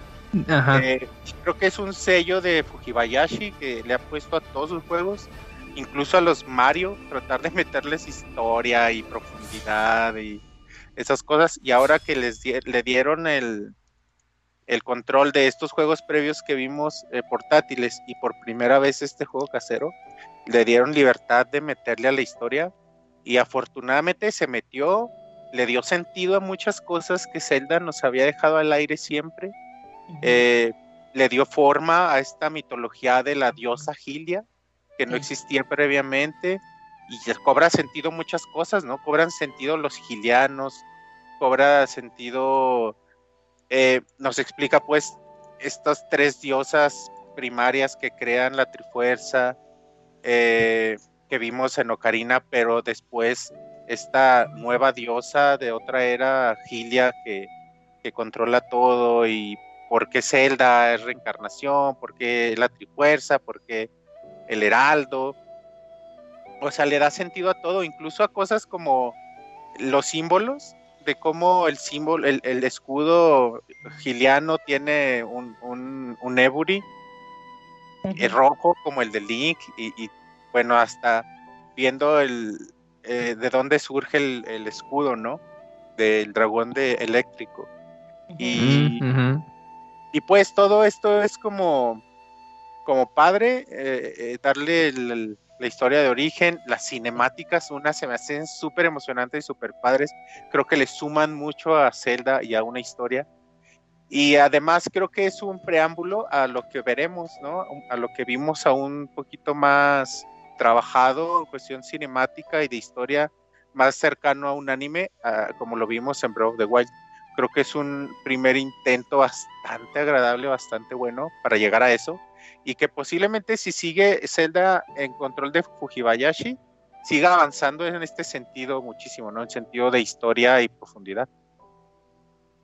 Sí, sí, sí, sí, sí, sí. O sea, te digo, a mí la historia es algo que me gustó muchísimo, es algo que me voló la cabeza, me encantó porque es la historia de origen. Em, sí, obviamente es un camino del héroe y demás, pero vamos, de nuevo, este es el origen de toda la mitología de lo que es esta franquicia.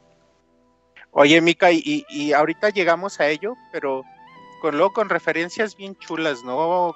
De la cultura japonesa, como, como esta mazmorra eh, Ah, inspirada en... al budismo, al budismo. Ah, sí, sí, budista sí, y sí, todo. sí. Bueno, ahorita llegamos sí, a ello. te, traje datos de eso. bueno. Súper bien, sí, lo esperaba. Muchas gracias. bueno, entonces, después de esto, Robert, ¿algo que agrega? no, no, no, jálate con el recorrido y ya vamos agregando. Entonces lo dividimos por partes, digamos, la primera parte puede ser esta primera parte inicial de conocer, calabozos. Ajá, bueno, antes de ello conocer Neburia o, o- o Celestia o Sky, Skyloft, eh, la academia, conocer cómo se vuela, conocer todo esto, las pesadillas, Link, todo lo de siempre. Eh, Súper chido. Aquí nada más destacar algo que ya mencionamos un poquito, como Link y, y, y- y Zelda están como coqueteándose, eso me gusta mucho verlo y, y, y no sé, pues me gusta. Las referencias pues que empezamos a ver, el papá de Zelda se llama Gaepora y parece un búho y se viste como, como Rauru, o sea, todo eso se me hace muy lindo que lo incluyan. Como vemos, incluso por el estilo de animación, podemos ver la personalidad de Link, de los otros personajes, la personalidad de Zelda, así en trona, así que lo defiende de, de Vilan y sus secuaces y, y se avienta y le dice y se enoja con su papá y lo manda. O sea, todo eso me gusta mucho. Personajes como Grullo, por ejemplo, que no sé cómo se llame en, nosotros, eh, en, en las otras partes del mundo, pero cómo también vemos su evolución. Lo que significa el torneo celeste. ¿Recuerdan este torneo celeste al inicio? Sí. Pinche competencia arreglada donde todo mundo está a favor de Link, incluido el director y los maestros. Y Zelda dice, bueno, No, pues que aparte en, arreglado. el, consentido que por eso te dicen, bueno, vamos a retrasar este evento porque tú Ajá. no tienes a tu pajarito rojo. todo con favoritismo y todo ese, no mames, espérense, que compitan. Y, y bueno, como le meten, le empiezan a meter cositas como al manto de Zelda y van a tener la ceremonia y cuando se lo da Link, ay, huele a Zelda. Pero y más, allá de ser, ajá, más allá de ser un dato banal, eh, conforme avanza la, la historia, cuando Link recuerda ese olor y recuerda a Zelda y lo motiva, ¿no? Y se nota en, en por el estilo de animación que sonríe y que dice a huevo. Y, y- y es parte de lo que te va enganchando y lo que te va haciendo querer que se reúnan y que la encuentre y llegar a esos momentos que cuando sucede, por eso lo sientes, dices, güey, qué bonito, por este tipo de detalles. Sí, todo el juego Eh, persiguiéndola hasta que la alcanzas. Sí. Lo que pasa es que, como bien dijiste, Wunchis, el, el que marquen tanto esta relación de amistad tan cercana que llegan a tener estos dos personajes tan emblemáticos es lo que también de por sí ya les tienes este cariño, porque si no, no estarías jugando un juego que es la entrega número 15 o 14 por ahí así. Pues entonces a eso le sumas que ves cómo es esta relación desde un inicio tan tan estrecha o tan cercana que tienen ellos dos que por eso dices es que sí quiero que sigan avanzando y quiero que ya se junten. Oye, y que incluso de inicio detallitos que dices, mames, lo va a besar porque se le acerca un chingo. Y tú que como cuando juegas por primera vez dices, no mames. Al principio, sí, le, que le dices, ¿sabes cuál es el premio? Sí. Y lo empuja a la chingada y se cae. Y, y todo eso es lindo, pues, es bonito, son bonitos detalles y, y sí, el chipeo, este chipeo a mí me gusta mucho. Sí, es que ese inicio de Zelda Skyward Sword es bonito, güey. O sea, realmente dices, chingue su madre los calabozos, yo quiero estar con ella todo el puto juego. Sí, güey, quieres encontrar a Zelda, quieres Ajá. ella, quieres que esté bien, quieres, quieres no ser el elegido y regresar con ella a Nuria. Pues yo me pongo en los zapatos de, de El- Zelda y es güey, quiero que esté bien y quiero que esté conmigo, ¿no? Pero bueno, eh, encontramos a Fai y también ya lo mencionamos, Fai es un personaje que adoro y que me encanta y desde el inicio y cómo va evolucionando con Link. Y esta, este, este gag que hace de dar porcentajes de probabilidad me gusta muchísimo también cómo lo hace y en su momento se volvió un mame bastante divertido. Ah, sí, cierto, sí. Bueno, entonces, como les decía, Zelda cae, no sabemos por qué, nos lo encargan. Entonces, toda esta primera parte de, en que bajamos a las tres zonas del juego es para. Estamos buscando a, a Zelda. Ese es nuestro objetivo, no sabemos qué pasa y el objetivo es encontrarla. Eh, la primera con ella. Ajá. La primera zona es el, el bosque de Farone. Eh, para ello llegamos primero al templo del presidio donde encontramos a la anciana. Y también mencionar, la anciana me encanta su diseño, me encanta su presentación, la ambientación que hay cuando la conocemos, la luz que le da directa, eh, su capucha, su sombrero, el cabello ondulando así como un, como un reloj. Eh, y en su sombrero con el ojo Sheikah, o sea, realmente me gusta mucho lo que es- representa esta anciana en el juego. Y que no sabes quién es al principio, ¿no? No, hasta hecho hasta el mero final. Hasta el final Sí, te sí. enteras quién es, sí. A menos que seas muy, como muy abusado ahí en los, En los detalles. los detalles. Entonces, la primera zona es el bosque Farone, donde conocemos a los Q, esta raza como de plantitas. Los pinches Colox putos. Que no son Sí. Colox. Son como un como una evolución si, si, si lo tomamos como que es la primera era y de aquí evolucionan a otras eras pues la única raza que ha prevalecido son los Gorón que quién sabe cómo se reproduzcan y y los demás han evolucionado pues todos los otros los Q pueden ser una preevolución a los Colox. a los Sí. o a los o a los antes a los eh, Kokiri quizá qué sé yo entonces o quizás son razas diferentes nadie sabe podemos ahí Especular. hacer, hacer teorías. Eh, nos da, obtenemos la resortera. También aquí mencionar el uso de los ítems. También es tosco, es lento porque todo es con base en los controles de movimiento. Hay que saber apreciar eso. Funcionan muy bien tomando en cuenta que son controles de movimiento, pero no esperemos la agilidad que nos dan otros juegos de Zelda, otros ítems en otros juegos de Zelda, porque no la vamos a tener. Eh, entonces, en esta primera zona, nuestro primer templo es el templo de la contemplación. Una característica del juego es que cada que entramos a un templo hay una pequeña animación en donde se todo queda en silencio y escuchamos con mucho eco los pasos de Link entrando o bajando escalones o entrando al templo o subiendo escaleras, o sea, como sea que accedamos al templo, se queda en silencio y escuchamos sus pasos y, siempre es como muy, muy padre, muy, muy padre esta, esta parte, que no sé si ahí traen el dato, pero por ahí, ahí vi que era una referencia al primer Zelda que se escucha cuando sube o entra en los calabozos la escalera. los pasos. Pero puede ser, ¿no? Y también es muy lindo, pues. Y, cómo se presenta la animación, los ojos de Link, el suspira antes de entrar, todo eso es padre.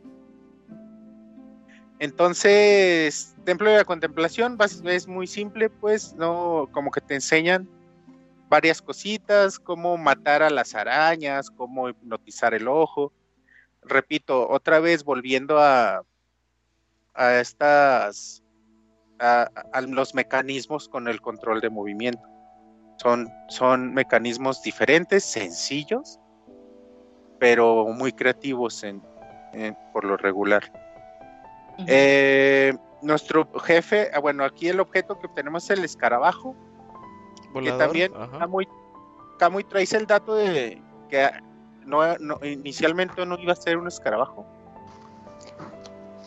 No, eh, no sabía, yo no sabía ese dato, Wonchis. inicialmente era, iba a ser. Ah, iba a ser el boomerang. Ah, del cambio del ítem, sí, porque querían implementar eh, con el control de movimiento ese ítem, pero no les convencía, entonces querían algo que se, se dirigiera. Entonces eh, reemplazaron el boomerang por el escarabajo y pues eso les funcionó mejor. Bueno, oh, pero es chistoso porque, eh, por ejemplo, en, en, Spirit Tracks y en Phantom Hourglass, pues el boomerang lo diriges, ¿no? Yo creo que por ahí va la idea con el de movimiento, pero dijeron, no, pues se va a ver bien culero. Entonces mejor lo cambiamos por otra cosa. Sí, sí se veía complicado. Sobre todo porque si lo que estaban pensando en, siempre era ver cómo con el control ibas a estar manejando los ítems, pues iba a ser muy extraño cómo ibas a tener que estar moviendo tu brazo para dirigir el boomerang. Sí, entonces por eso se cambió el escarabajo, que estaba chido porque tomas las bombas y ya podías atacar a distancia a los enemigos o, o para explorar la zona de cómo estaba. Como con su segunda evolución, ¿no?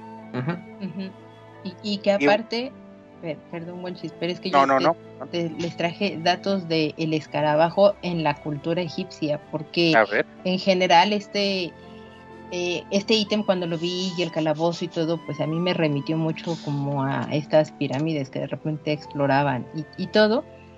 Entonces, algo muy rápido. Los antiguos egipcios consideraban a este animal como un ser divino cuya presencia les traía buena suerte y por eso solo, por eso normalmente lo implementaban en amuletos o con una apariencia muy recurrente en los jeroglíficos, las esculturas y en contextos artísticos y religiosos. Era sagrado ya que lo relacionaban con el dios Jepri, quien se creaba a sí mismo y por esta razón tenía siempre un ciclo ininterrumpido. Incluso ayudaba a que se construía a sí mismo y ayudaba a que naciera el sol o el amanecer del siguiente día. Por eso lo trataban o lo relacionan mucho con el, como el Dios de la vida eterna o la resurrección y, el amanecer mismo que surge todos los días.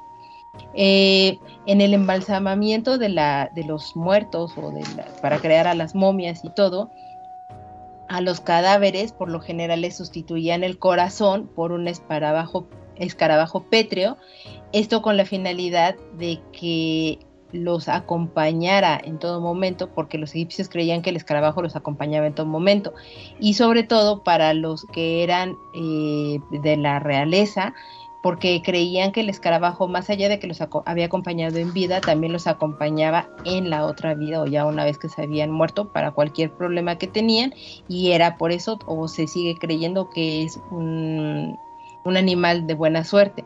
Por eso cuando visiten aquellos lugares pues van a encontrar muchos amuletos y demás en gran popularidad, no nada más en Egipto, sino a lo largo del mundo, porque se sigue teniendo esta creencia de que son de buena suerte. Muy bien. Buen dato, buen dato.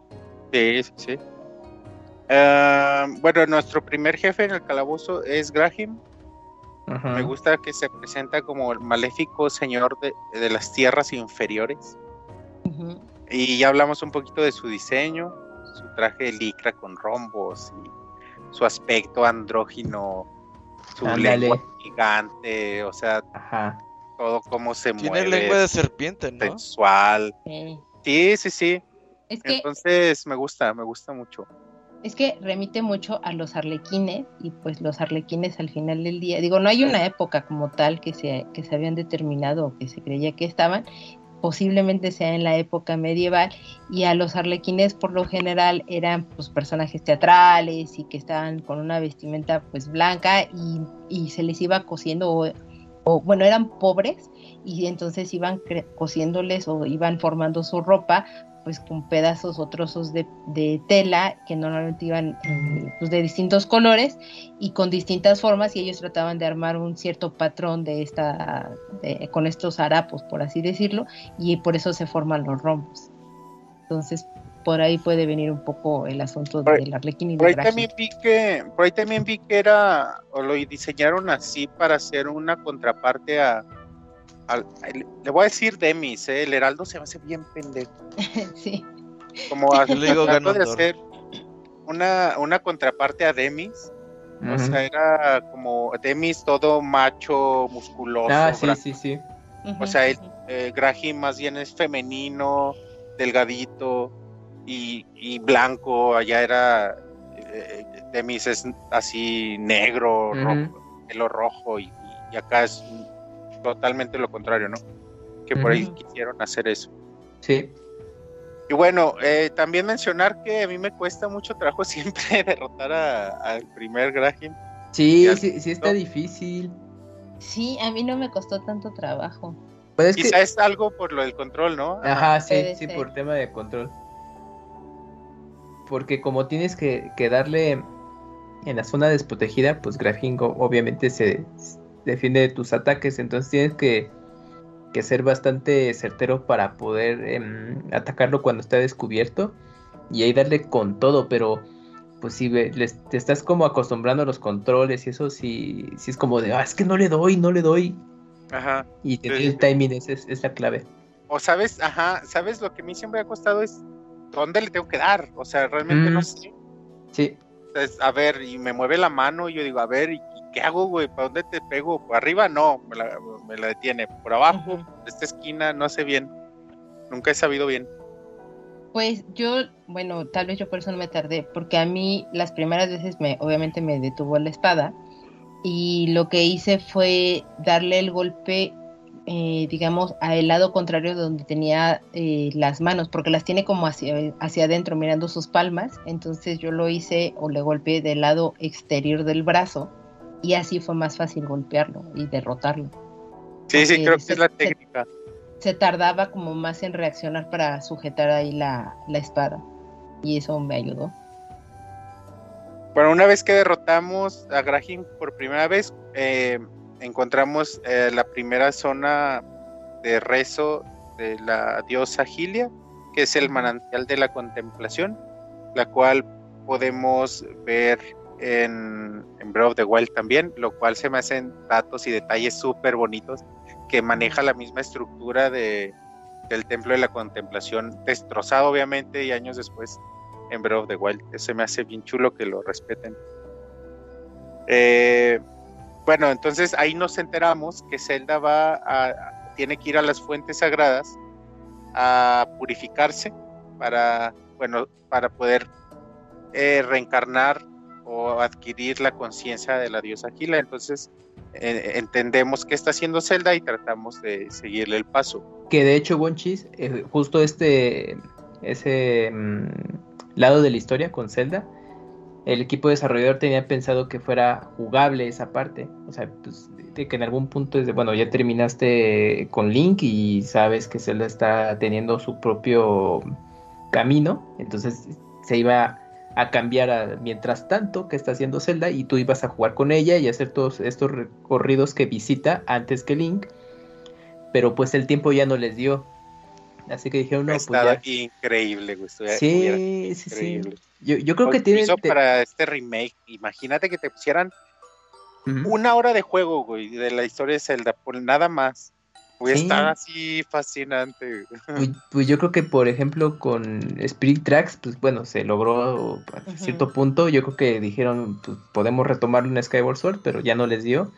Y, y lo que hicieron fue las cinemáticas de los créditos, es colocarte esa historia de qué ocurrió con Zelda mientras estabas jugando con Link. Ya era, era la manera de pues, compensarlo, ¿no? Pero pues sí, originalmente todo eso iba a ser jugable. Y bueno, avanzando un poquito, eh, la segunda región que visitamos en esta parte del juego es la región de Eldin, donde conocemos a los Mogmas, que son estos topos. Odio esos putos. Eh, ¿Por, qué? Robert? Me despegan los hijos de la chingada, güey. No mames. Entonces, algún detalle que aquí me di cuenta también, que aquí apunté, los moblins, eh, los que tienen un cuerno, no dejan de salir enemigos hasta que no matas al cabrón que trae el cuerno y ese es el Exacto. Eh, ahí en el camino encontramos los guantes para acabar, los cuales habíamos visto ya en Minch Cup, ¿lo recuerdan? Eh, conocemos a Impa, que nada, solo nos dice Zelda está por aquí, nos ayuda ahí a cruzar un puente. Eh, hay un minijuego ahí en el camino de, de cavar, donde encontramos rupias, bombas o, rupobres, que no sé su experiencia, pero para mí jugar este juego siempre fue una mala idea, siempre perdía mucho dinero. Sí. Como creo que es muy complicado ganar. A mí siempre me fue bien. Ahí te un corazón, Wonchis, ¿no? Sí. Sí, creo que sí. Mm. Pero Oye, y aquí eran cinco corazones, ¿no? No, cuatro, cuatro. Regresaron a cuatro. En, Y las cinco eran en Twilight. Ah, en Twilight. sí eran cinco, pero no, aquí regresaron a cuatro. Cierto, cierto. Entonces, bueno, el templo que encontramos aquí se, se le llama templo terrenal. Ajá. Eh, igual la animación para entrar, aquí se ve como un pequeño golpe de calor que le da Link.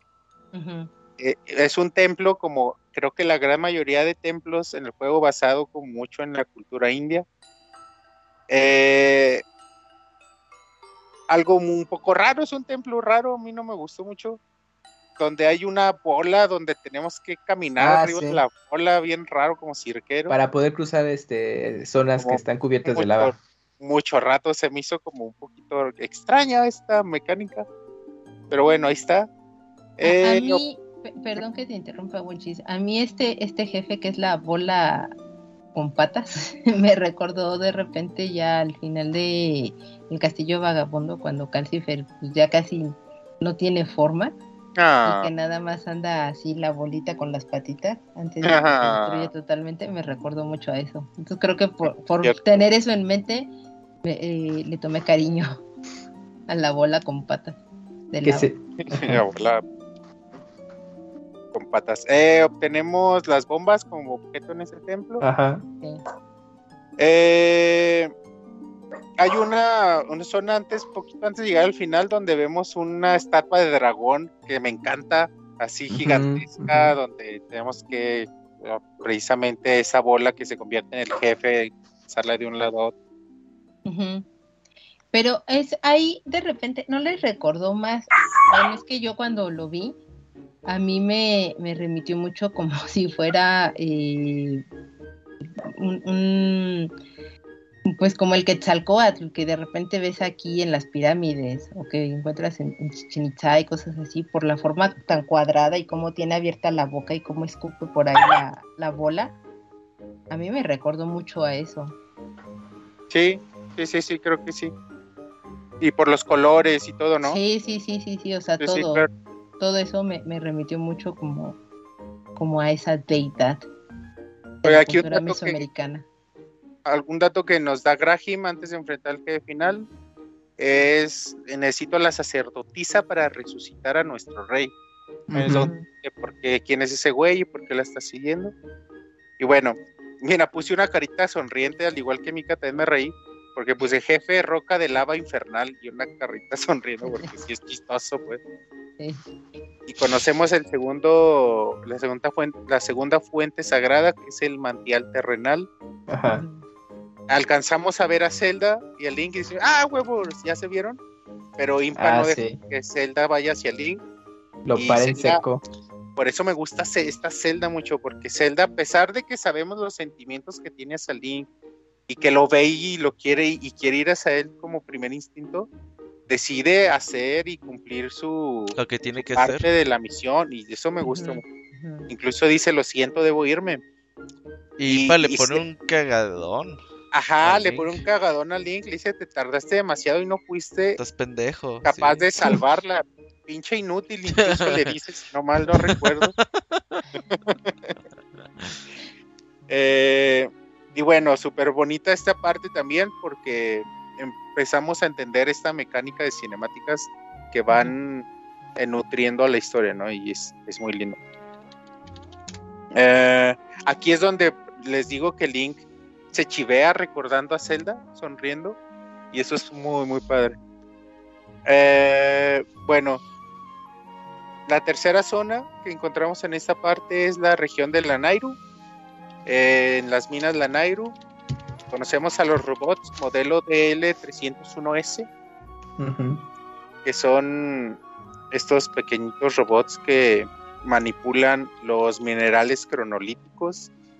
Eh, Qué eh, chingón, eh. Eh, que-.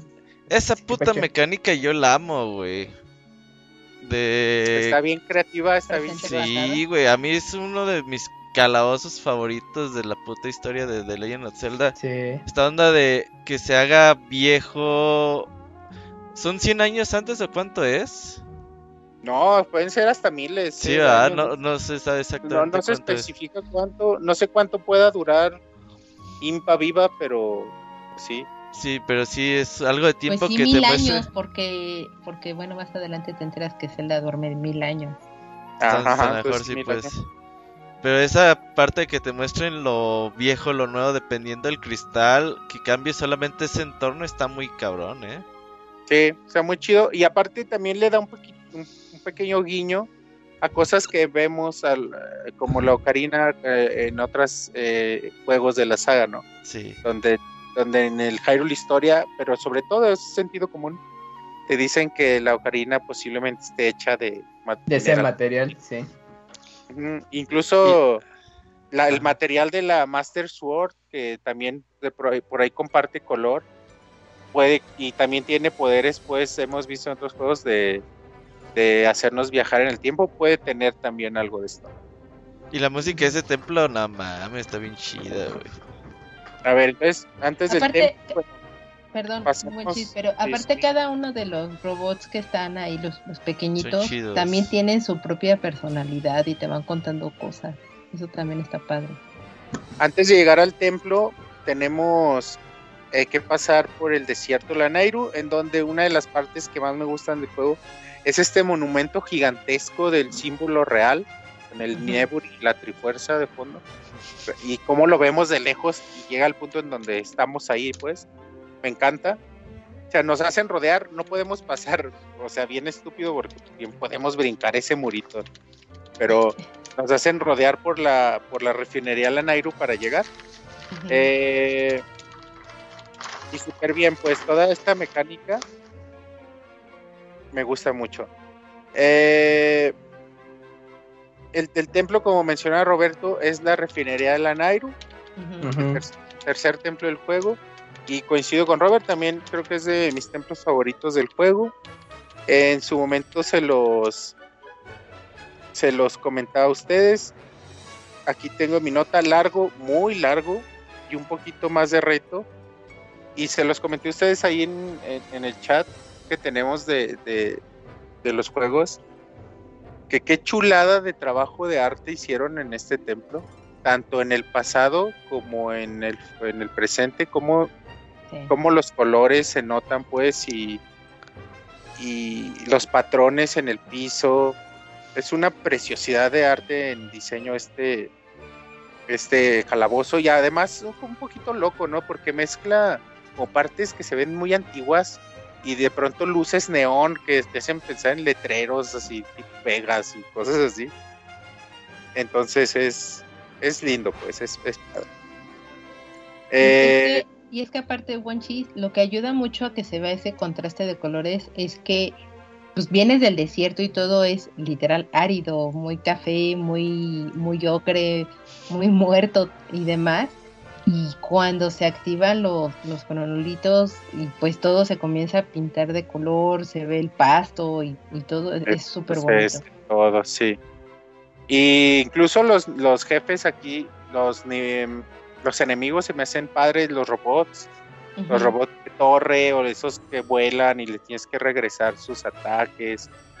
Eh, todo se me hace padre. El objeto que es la ánfora de aire, se llaman, que la habíamos visto ya en Minish Cup.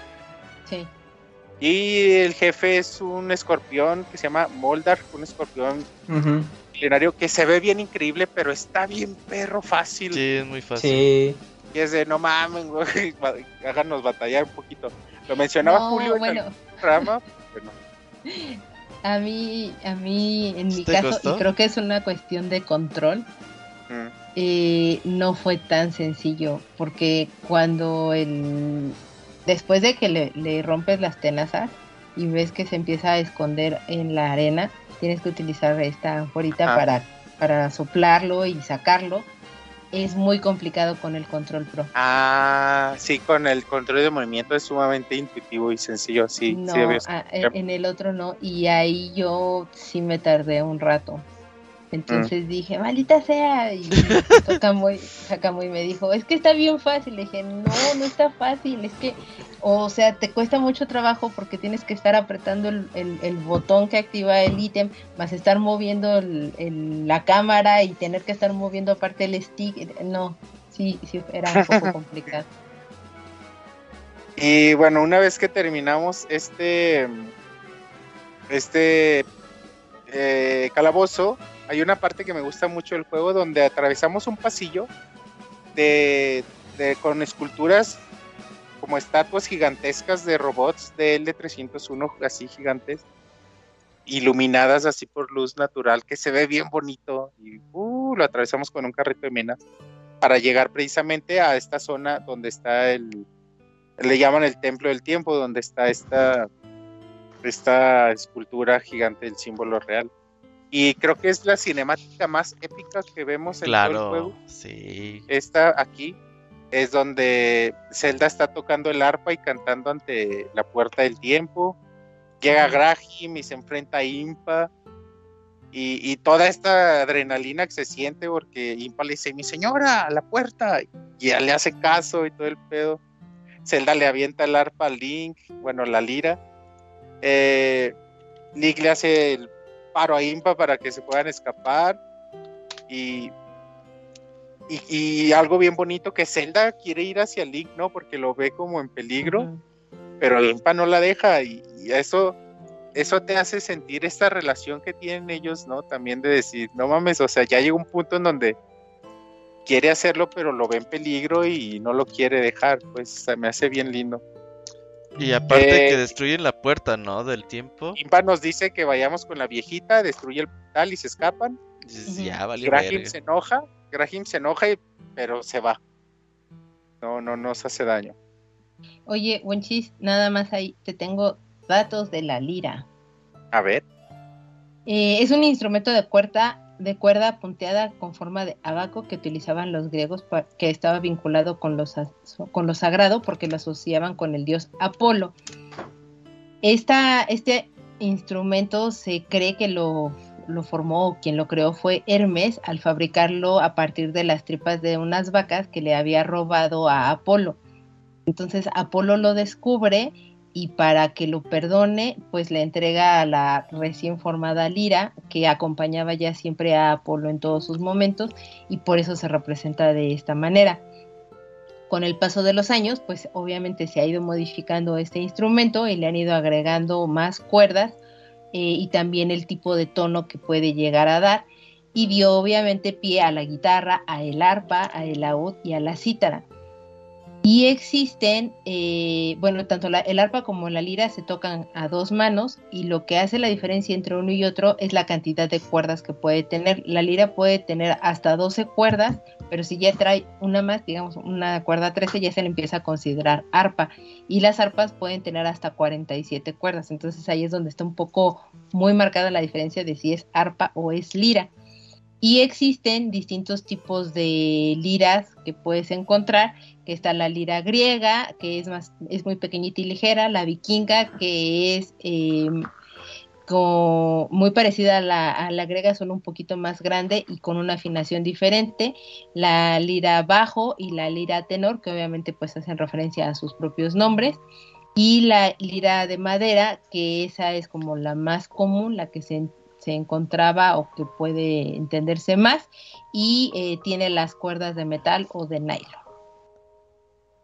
Y esos son los datos que les traje de Lira.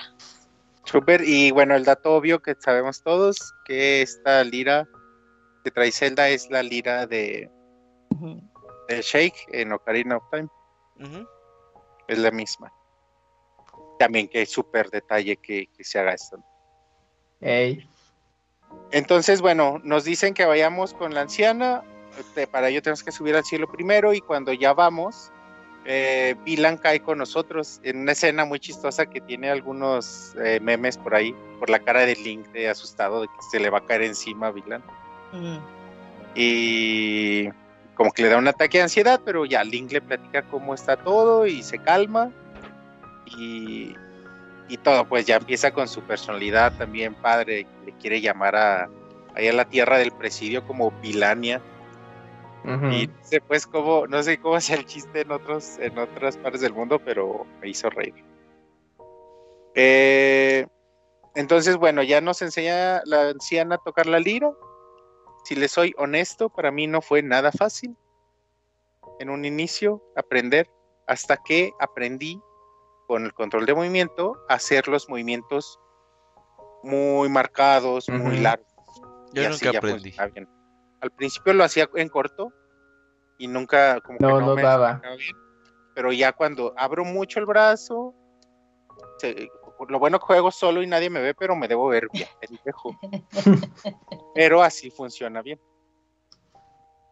Y ahí el control, el control pro te lo hace más fácil, es muy sencillo. ¿Cómo lo haces? Con el stick derecho y nada más lo mueves de izquierda a derecha en el ritmo que necesitas y ya. Muy fácil. Sí, es más en corto. Entonces, bueno, aparece como el portal del tiempo. Eh, cerrado. Eh, alguien le ladraron a mis perritos, discúlpenme. Alguien tocó la eh, puerta. Pues es que vivo en departamentos.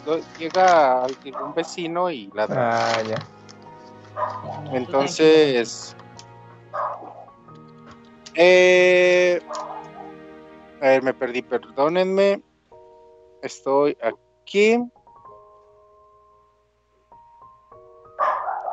Ah, despierta el cautivo eh, por primera vez. Esta, este mm. monstruo que yo les digo que se me hace todo tierno, con sus dedotes gorditos así gigantescos.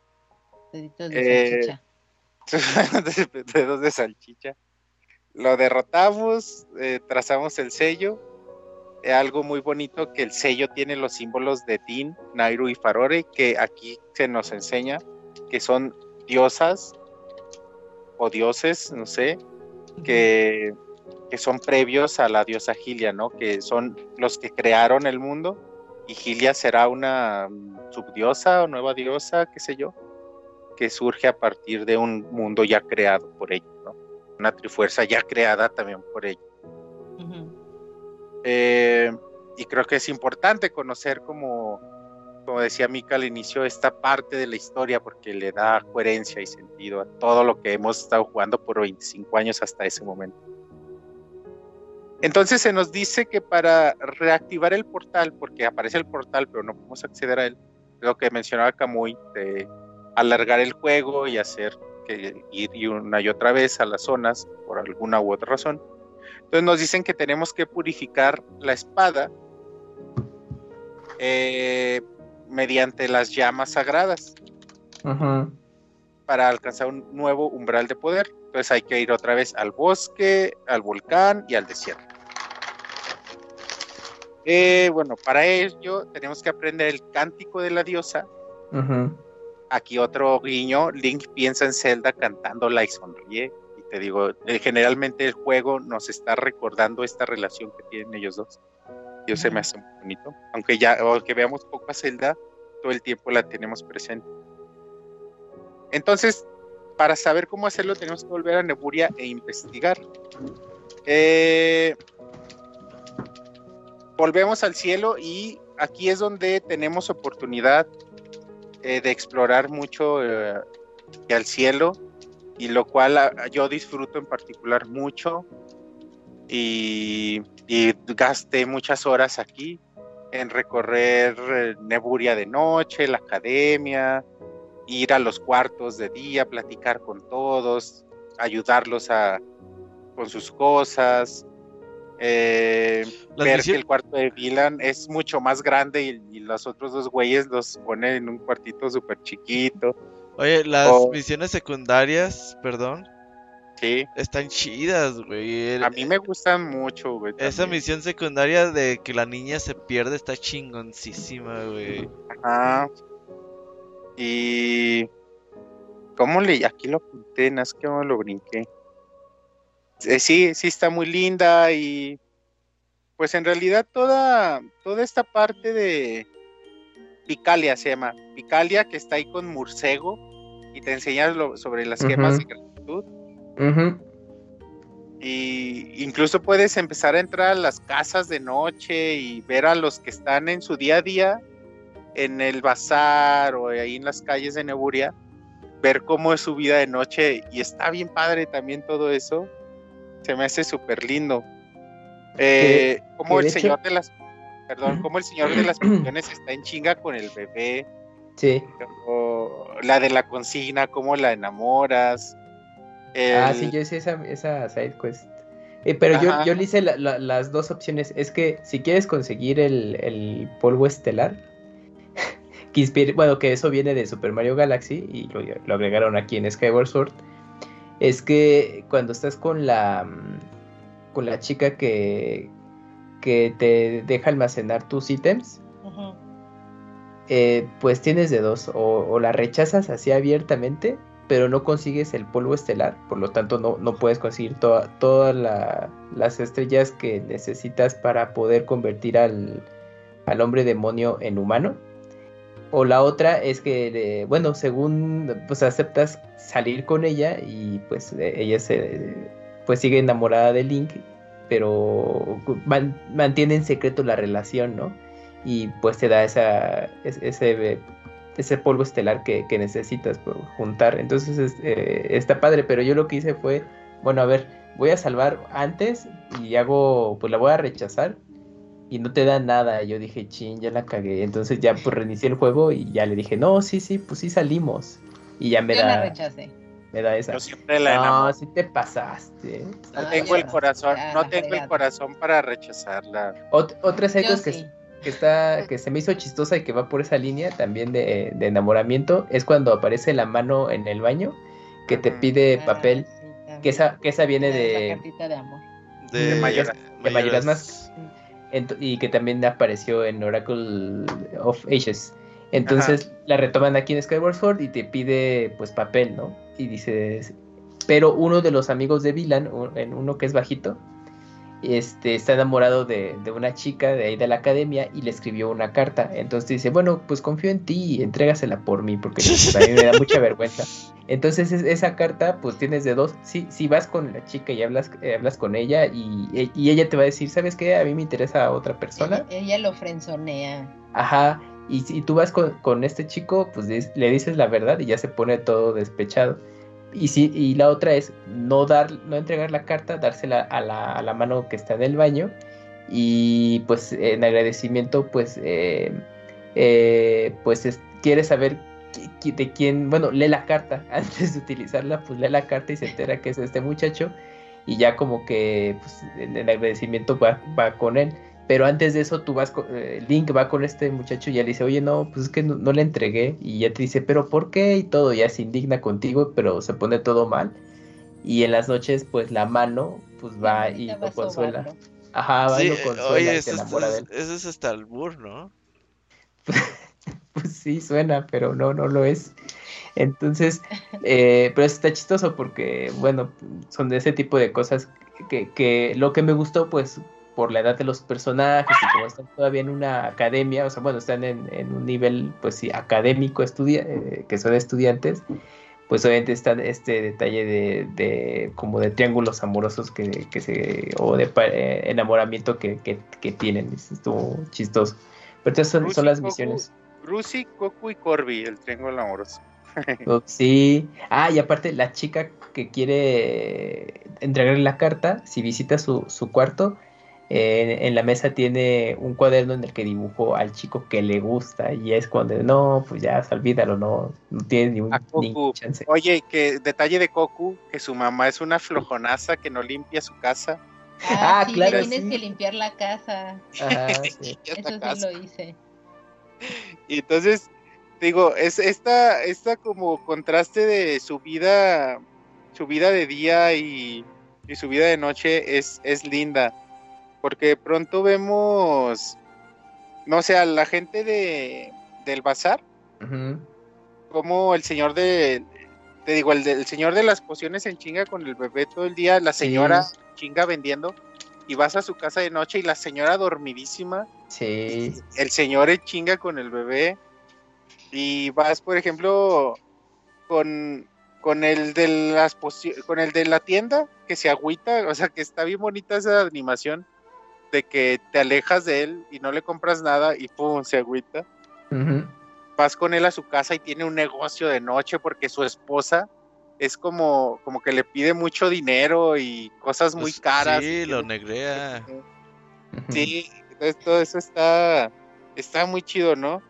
Eh, que, de hecho, la señora, perdón, la señora que hace la comida, pasa a su casa de noche y sigue haciendo comida para su familia ahora todo el perro día haciendo está guisando ya con el Gonchi haciendo carnes asadas a la una de la mañana. Eh, carnita asada.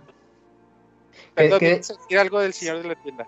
No bueno es que ahorita que mencionabas esto de, de la temporalidad día y noche es que en Skyward Sword la transición no está presente como en Twilight Princess o Ocarina of Time bueno y Mayoras más sino que pues ahí tú tienes la decisión de pues elegir entre día y noche los eventos, porque para eso tiene que ir Link a alguna habitación donde hay una cama, eh, duermes y ya te, da la opción pues qué tanto quieres que eh, transcurra del día y pues ya tú eliges, no, pues la noche y justamente ya en la noche pues ves este tipo de eventos o accesas a las otras misiones.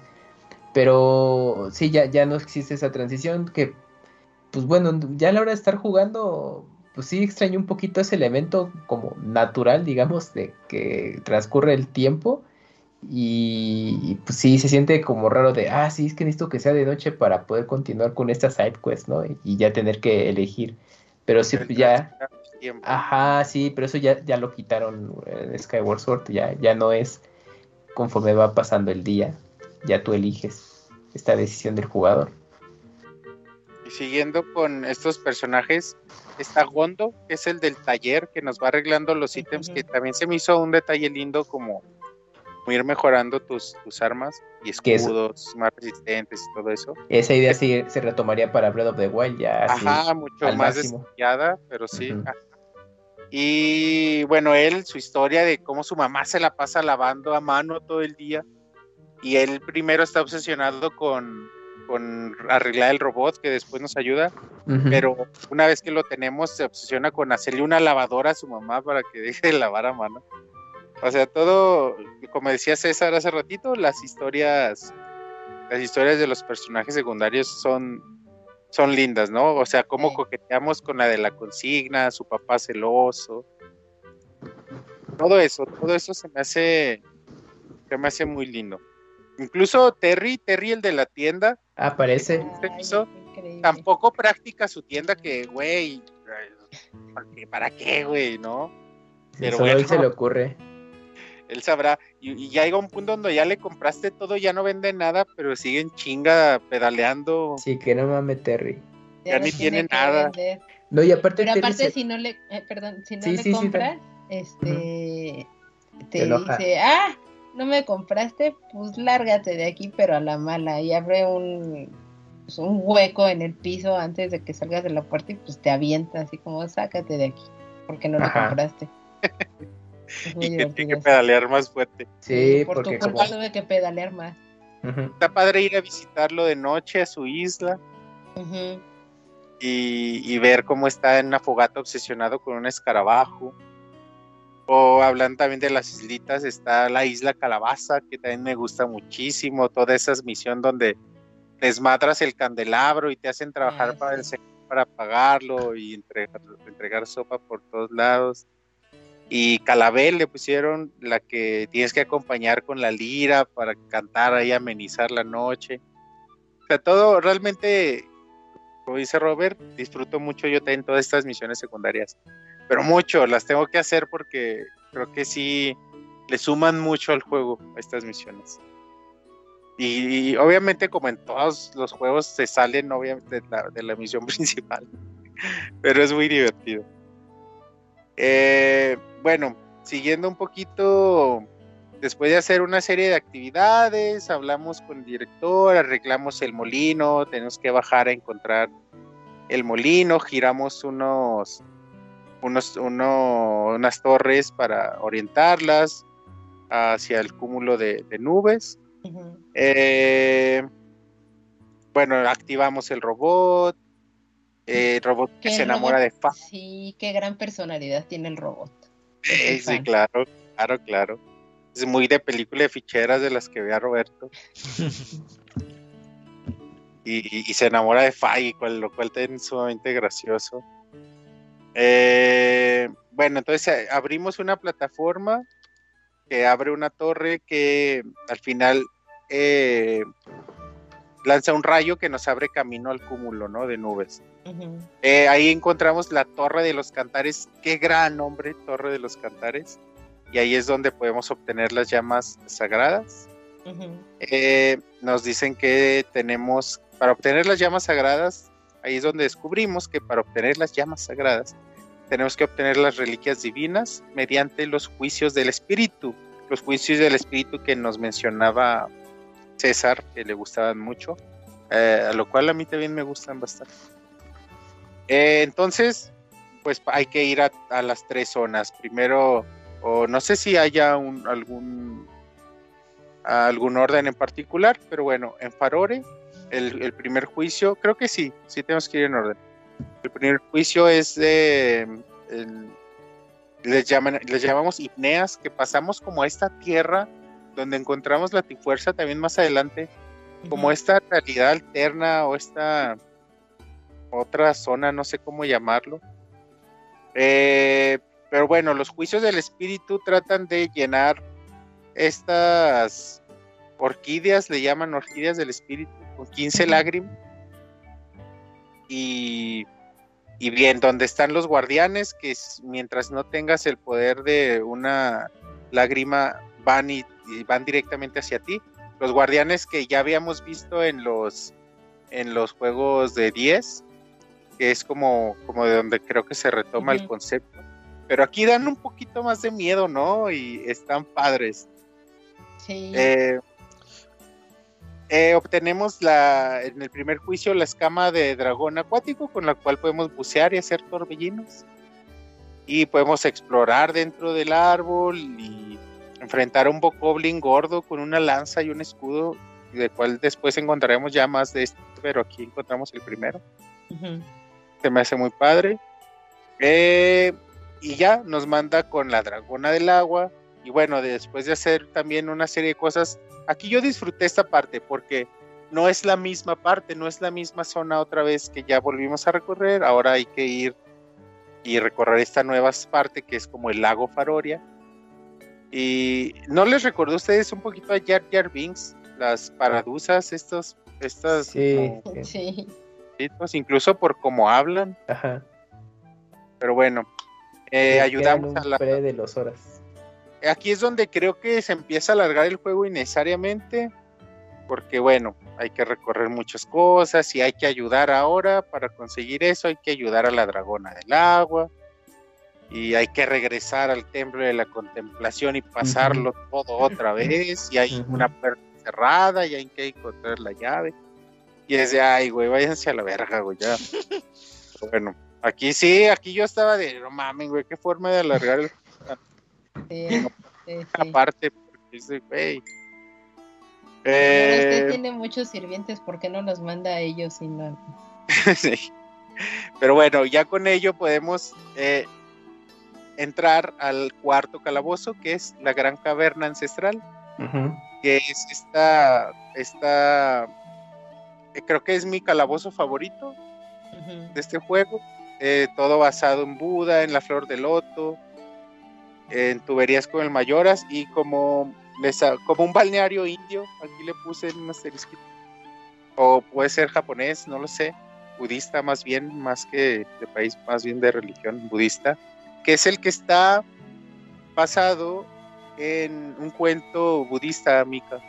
Sí, es el, el cuento de El hilo de la araña. Eh, se cuenta que un día Buda se, pasaba por- se paseaba por los cielos a la orilla del lago de la flor de loto. En las profundidades se podía ver Naraka o el infierno. Ese día observó a un hombre que luchaba y sufría en ese lugar, por lo que lleno de compasión trató de ayudarlo. Al saber que había tenido una buena acción porque había perdonado la vida de una araña evitando aplastarla. Por ello, Buda arrojó a las profundidades un hilo de, ara- de araña largo que llegó al infierno para que el hombre pudiera subir. Este, tras dudar un poco por la resistencia del hilo, decidió treparlo con el deseo de abandonar el lugar. Trepó tanto en el hilo y tan rápido aferrándose a él eh, con tal de salir. Cuando llegó a la mitad, el hombre se percató que había toda una multitud de muertos subiendo tras él y el pánico se apoderó de él creyendo que el hilo no iba a aguantar, así que empezó a luchar con ellos, por lo que el hilo evidentemente se rompió justo donde estaban las manos de este hombre, haciendo que todos cayeran a las profundidades tenebrosas del lago. Y Buda simplemente los observó mientras paseaba alrededor de ese lago. Y era súper bonito. Y si nos fijamos, la estructura del templo realmente te cuenta, ¿no? Te cuenta, te cuenta el cuento. Porque incluso el cuento tiene detallitos donde te habla de, de donde se ve piscinas con aguas cristalinas y la flor de loto y bla, bla, bla, bla, bla. Y todo el templo está basado en el cuento. Y eso se me hace bien chulo también. Sí, Como- y que aparte para poder ingresar, digamos, a la parte del infierno, pues tú tienes que activar ciertos mecanismos, que son estas ruedas que se encuentran a, a unos costados de la, llamémosle la parte central o donde se encuentra este Buda, eh, y que esas están basadas en los octuplecendros, o que son los ocho caminos, que en el budismo eh, eh, son estas vías que te llevan a reducir el sufrimiento y te acercan más hacia el nirvana. Se representan por lo general con unas ruedas de, de Dharma, donde cada rayo representa un elemento de este sendero. No quiere decir que estos elementos los tengas que seguir en un orden eh, cronológico o, o en un cierto orden en particular, sino la idea es que el hombre puede, pueda conseguir y tratar de tener estas estos elementos en forma simultánea a modo que unidos es lo que te ayuden a cultivar uno a otro y pues puedas llegar a la trascendencia. Y así están basadas las, las ruedas estas que están a los lados, que es lo que te ayuda a bajar la, la estatua y subirla. Entonces, una palomota para los, los creadores de este, del, del concepto de este calabozo súper chido. Eh, bueno, aquí el objeto que obtenemos es el látigo, que ya habíamos visto en Spirit Tracks. Y bueno, el, el jefe es Coloctus, que es como este golem con, con muchos brazos, con ocho brazos creo que son. son seis brazos. Y también evoca a una de las deidades budistas.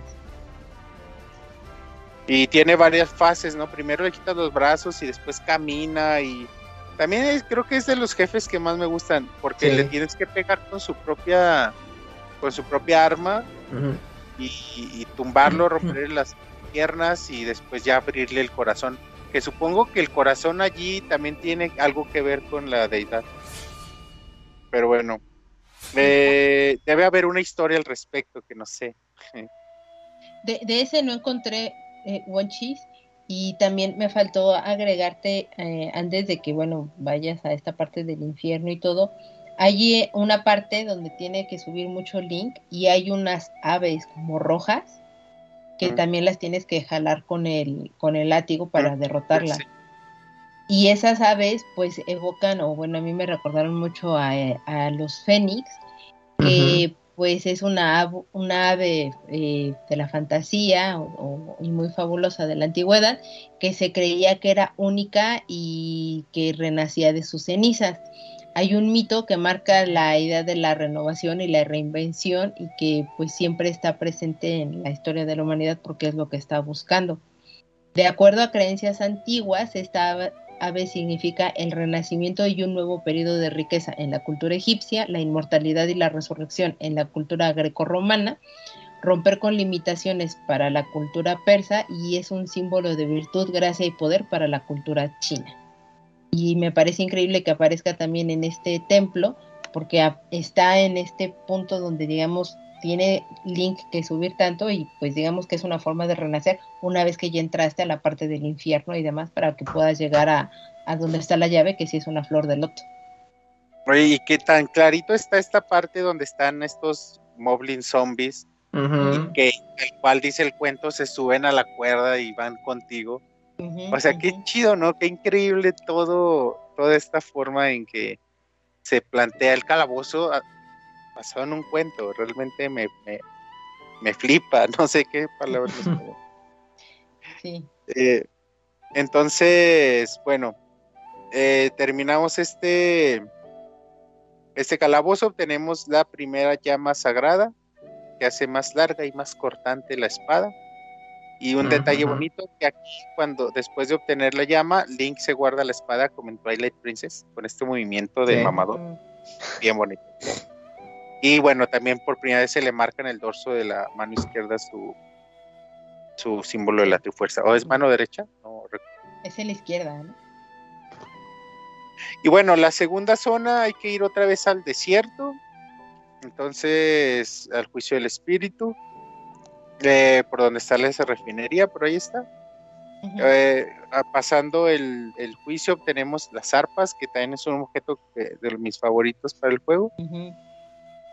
Con ellas podemos acceder a una nueva zona donde conocemos a Venturo, el Gorón Venturo, ah, donde él, por primera vez nos cuenta la leyenda de los tres dragones, que después será relevante. Pero bueno, aquí también una de las zonas, partes que más me gustó del juego, entramos como al mar de arena y en donde conocemos al almirante, a Nelson Bot, a DL, eh, nos cuenta que los, los piratas la asaltaron y nos habla del galeón, que lo echaron por la borda. Aunque es una zona pequeña, como les decía que es un juego que trata de referenciar a 25 años de, la saga, toda esta parte eh, supuse que la referenciaban o a o a Tracks o a o a Phantom Hourglass o a, o a ¿no? Por, por todo el tema de, la navegación. Entonces, vamos a diferentes zonas aquí, buscando por un lado y por otro, simples pretextos para, para recorrer y lo cual yo disfruto bastante. Eh, tenemos un mini calabozo, el escondrijo pirata. Ah, sí que también lo disfruté mucho, donde encontramos una pista para arrastrar el galeón.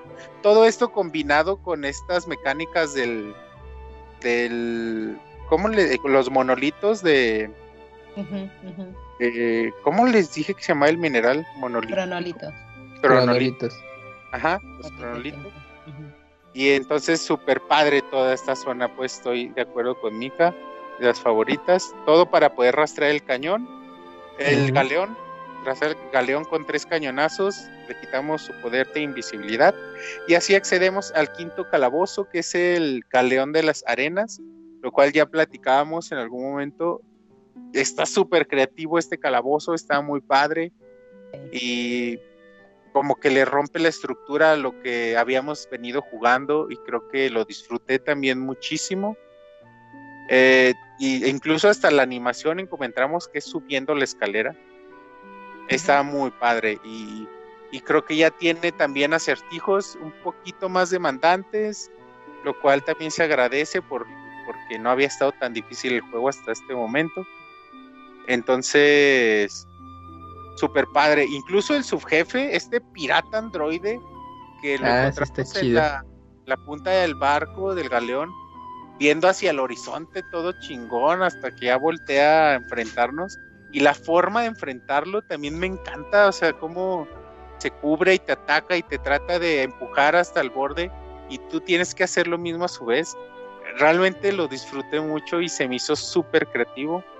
Es Y- que aparte, Wonchis, bueno, aquí tengo como varias cosas. Eh, porque bueno, eh, retomando esto que dices del, del enemigo que tienes, pues es esta referencia a pues tirar o, o que tiraban los piratas a, la, a las personas o a sus, em, digamos, eh, quiero decir esclavos, pero es que no eran esclavos, a sus, este, pues a las personas que capturaban eh, y que cuando ya no les funcionaba, pues era de tíralo por la borda, y literal, por una tablita, y esa es la tablita en la que te enfrentas a este pirata, y por eso él te quiere tirar, porque estás invadiendo su propiedad, que es el, el galeón, ¿no?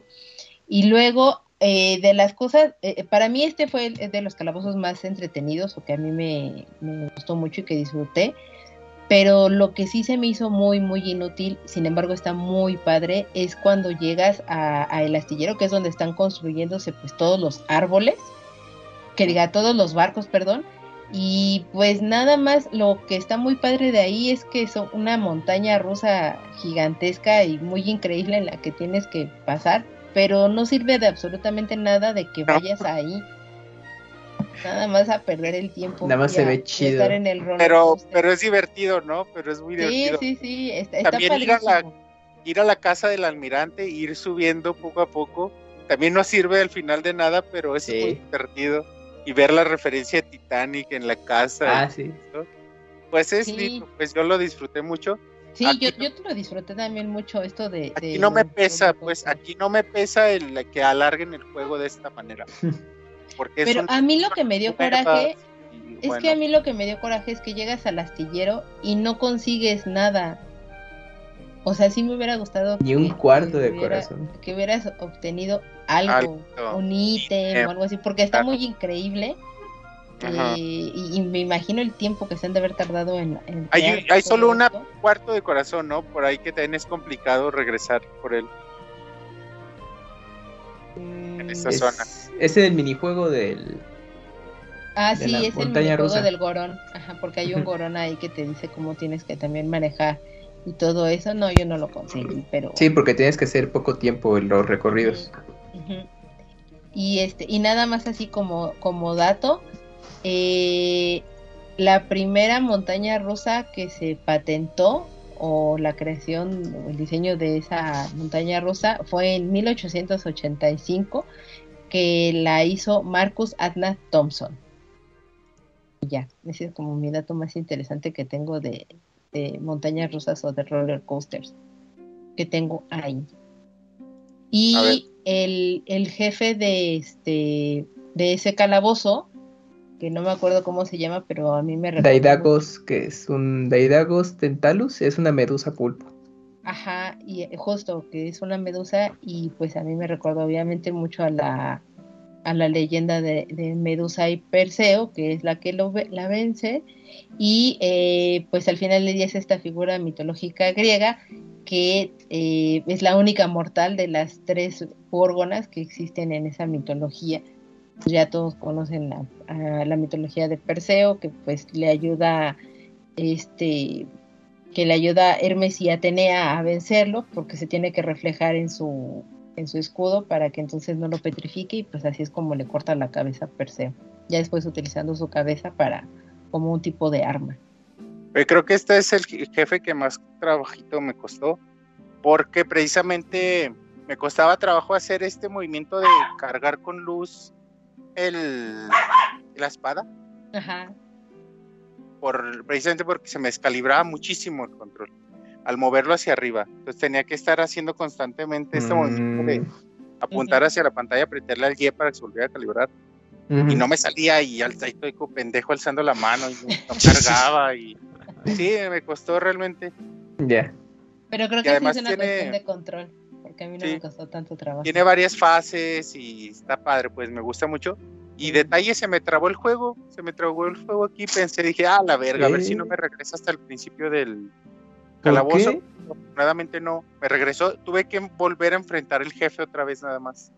Bueno, Cuando estaba recibiendo la llama en la espada, salió un mensaje de hubo un error, por favor reiniciar o algo así. El juego Todo dije, vale verga, vale verga. Y dije, a ver si no me regresan, porque la última vez que había guardado había sido al iniciar la, el archivo el mar, de, el mar de arenas. Dije, verga, fueron como cuatro horas jugando. Y no, afortunadamente me guardó hasta antes del jefe. El autosave. Pues tuve que volver a enfrentar al jefe nada más. Oye, pues te pasó como el bug de, la versión de Wii, ¿no? Que, que esa, bueno, obviamente e, e, el, cuando vas a, buscar el, cantar del héroe, pues ya es que es con los tres dragones y pues tú puedes ir con ellos en el orden que quieras, pero si vas primero con el del trueno y hablas luego con, con Margoron, con, con era, con Ventura. Ajá, eh, y, vuelves a hablar con él, de alguna manera pues ya, o sea, no, no te... Mm, los otros objetivos se anulan, entonces pues como no consigues las otras este, partes del, cantar del héroe, pues no puedes seguir avanzando. Entonces se, eh, se, detrababa, entonces lo que hizo Nintendo es pues, sacar este el, el, parche, pero pues ya ves todo, todo este todo anticuado. Sí, sí, pues porque tenías que meterte. Un escandalazo en su momento, ¿eh? Sí, sí, sí, pues tenías que meterte a la tienda y, descargar el parche para que lo colocaras ahí en el menú del juego y obviamente el juego detectaba que estaba eso. Era una era, era una era donde la gente, sobre todo en países tercermundistas, pues ese desarrollo no estaba tan acostumbrada todavía en su mayoría a meterse a internet y descargar cosas y esas. Entonces, pues, por ahí fue un tema, ¿eh? Por ahí fue un tema. Sí, sí, sí. Sí, digo, pues ya, ya tenía rato Xbox y PlayStation con las actualizaciones, pero Nintendo apenas le, estaba entrando y... Su servicio online estaba ahí medio cucho, aunque la tienda virtual del Wii sí era una... La puta maravilla, sí. Sí, eso, eso que ni que... Pero para, para las actualizaciones que corrigen esos detalles, sí era como, pues baja el archivo y ponlo aquí. Y pues en, en el caso de Xbox y PlayStation, pues no, simplemente se actualizaba y pues ni ahí se almacenaba todo. Oye, aquí apunte solo al, subjefe, se llama DL002G, Don Jera. Uf. Este, este enemigo.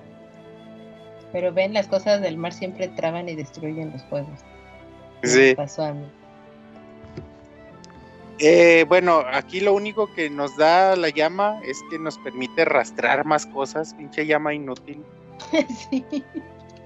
Sí, sí, sí, sí. Híjole, decepcionado con esa característica. Eh, bueno, el tercer lugar es eh, el volcán, el, tercer juicio del espíritu. Una vez que lo completamos, obtenemos los aretes ignúfugos, los cuales nos permiten eh, soportar calores extremos. Entonces podemos ir a la zona cerca del cráter del volcán, donde ahí nos vamos con Marco Gor otra vez.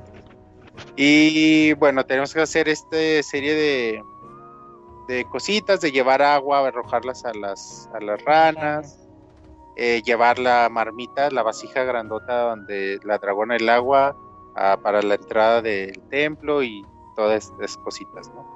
Aunque todo eso hace que tengas que recorrer todo el pinche volcán otra vez.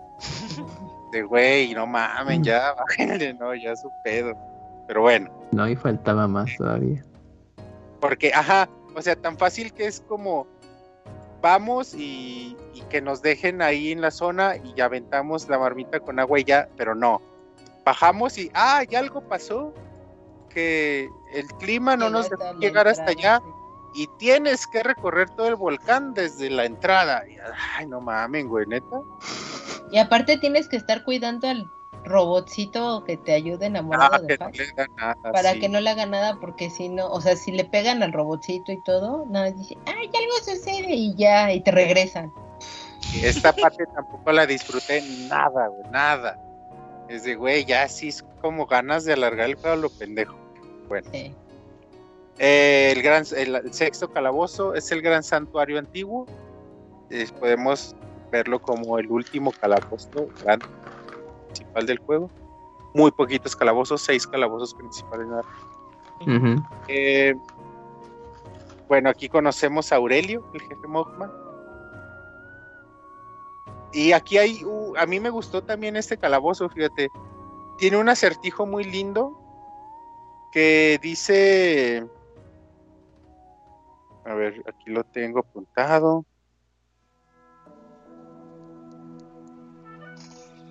Ujú. No, no es, creo que no es No, aquí. aquí, no. aquí es, sí, buen acertijo. Aventarse al río de lava. De por ahí, nomás no apunté el acertijo, creí que lo había apuntado. Pero ahí te dicen, como hay una parte cerca del final, donde tienes que aventarte a la lava. Y hay una plataforma invisible que te conduce a obtener, creo que es la llave para entrar al, al cuarto del jefe. Pero, o sea, tienes que asomarte a la izquierda y a la derecha y hay como dos entradas, pero no hay camino, no hay forma de llegar. Pero ya que te avientas al vacío, un salto de fe, hay una plataforma invisible que te hace entrar a la parte del lado izquierdo. Eh, Ah, sí, ya lo encontré. Quien salte sin temor sobre la boca durmiente. Así te dice. Dos estatuas contrapuestas que sostienen sus miradas. Quien salte al bla bla bla, quien salte sin temor sobre la boca durmiente. Eh, hay un subjefe que son unas manos de fuego, las cuales se hicieron muy, muy, muy padres, muy entretenidas. Sí. El objeto que encontramos son los como una mejora a los guantes Mogma. Eh, el jefe nuevamente es Graham, como por su segunda, su segunda, el segundo enfrentamiento. Eh, y aquí nos da otro tip, nos dice Zelda es la clave para conseguir que mi maestro resucite otra vez. Y es como un Graham fase 2, con brazos negros. Una vez es muy similar la forma de enfrentarlo a la primera vez, también batalló. Y con la tercera llama, eh, la espada adopta su verdadera forma, que es la espada maestra como la conocemos. Eh, volvemos al templo del presidio, ya una vez con la espada, con las tres llamas com- completas, la espada completa, y es eh, cuando enfrentamos la segunda fase de El cautivo, ahora con brazos y ahora con Vilan, ahora ya que construyó esta serie de catapultas, o esta serie de rieles con catapulta, en donde eh, junto con Vilan enfrentamos a El cautivo. Eh, no creo que no es nada complicado. Hay una forma también de que Sí hay puedes truco. a, directo a la cabeza sin tener que. Pero cada vez se vuelve más complicado tronarle los deditos pachoncitos. deditos de salchicha. Pero aún así, bueno, no, creo que no es tan complicado hasta la fecha. Y menos con Vilan ya aquí, porque si te haces bien pendejo y dejas que avance mucho, llega un punto en donde empieza a volar y lo puedes tumbar pues con, con Vilan. Entonces, creo que es más eh, la, la intensidad que tú le quieras poner que en lo complicado que en realidad puede estar. Eh, bueno, aquí ya nos dice la viejita que el cautivo es la esencia del mal y que despertará una y otra vez. Entonces tenemos que eliminar el origen del mal de raíz. Entonces, por ello viajamos al eh, el portal del tiempo, que se activa muy a la Twilight Princess, lo notaron. Cruzamos el portal Y en lo que conocemos como el templo del presidio, ahora en el pasado, mil años antes, se conoce como el templo de Gilia. Y aquí se nos cuenta que la diosa acaba de encerrar el heraldo justo en ese momento. Y tenemos al fin lo más esperado que hemos tenido durante todo el juego, que es el reencuentro con Zelda. Súper bonito, un pinche abrazo así bien precioso que se da. Y además con todo esto que les he dicho, de que constantemente se nos recuerda Zelda y queremos verla y que queremos que esté bien y todo esto, llega este momento en donde se abrazan y sientes bien chingón. Porque se reúnen por fin. Sí, pero no es de, ah, yola sino realmente se abrazan bien bonito y me gusta que hayan hecho eso, porque bien pudieron ser, hola, qué bueno, que te encuentras bien o ¿Qué hay de nuevo? Ajá, ¿cómo estás? Pero no, o sea, se nota pues el cariño y me gusta mucho. Eh, hay una frase muy linda que dicen que la Tierra, pues justo acaban de vivir una, una guerra. Entonces dice, la Tierra todavía llora las heridas de la guerra entre la diosa y el heraldo. Zelda te cuenta la historia de la Trifuerza, de por qué está, porque Gilia tuvo que mandarla al cielo para evitar que la que otras personas la obtuvieran. Se habla de estas antiguas deidades previas a Gilia que crearon la Trifuerza, que suponemos, no te lo mencionan así, pero suponemos que son Din, Farore y y ¿quién me falta? Y Nairu.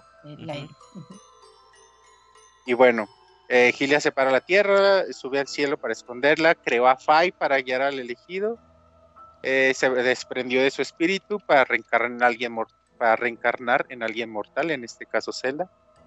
En este caso sería Zelda, es como la primera reencarnación de la diosa, el primer elegido de la historia, y en este caso el primer enfrentamiento con, la parte eh, malvada de la, de la Trifuerza, ¿no? O de, del ciclo interminable. Eh, entonces ya nos cuentan que Zelda peregrinó por los templos para recuperar la conciencia de Gilia. Eh, entonces lo que hace Zelda es reforzar el, el, sello del pasado. Y nos dicen que Link ha demostrado que es digno de reclamar la Trifuerza. Alguna parte muy bonita, Link se arrodilla delante de Zelda y aquí Zelda se comporta por primera vez como Gilia. Dice la diosa reconoce tu sabiduría, tu poder y tu valor. Te premia concediéndote el poder de su filo divino. Y bueno, unas cosas más, pero muy lindas. Y un dato curioso, se arrodilla frente a Zelda al igual que se arrodilló al finalizar el torneo celeste en la ceremonia. Y como una referencia. Una referencia linda. Entonces te sale un mensajito que dice, gracias a la bendición de la diosa, la espada maestra ha alcanzado al fin su forma suprema, capaz de disipar las tinieblas, lo cual es muy lindo y muy importante porque la espada maestra la venimos conociendo desde Alinto de Paz como la espada que disipa las tinieblas y aquí ya se nos le da contexto a todo, le da profundidad a la espada, ¿no? No nada más es una espada porque sí, sino ya sabemos por qué y todo lo que tuvieron que pasar y, para que esta espada sea lo que es. Entonces, eh, un dato bonito que aquí apunté, nadie sabe por qué las antiguas deidades decidieron crear la fuerza, porque así son los dioses, les gusta jugar con los mortales. Pero no mencionan que sí es como para darles justo ese poder a los hombres.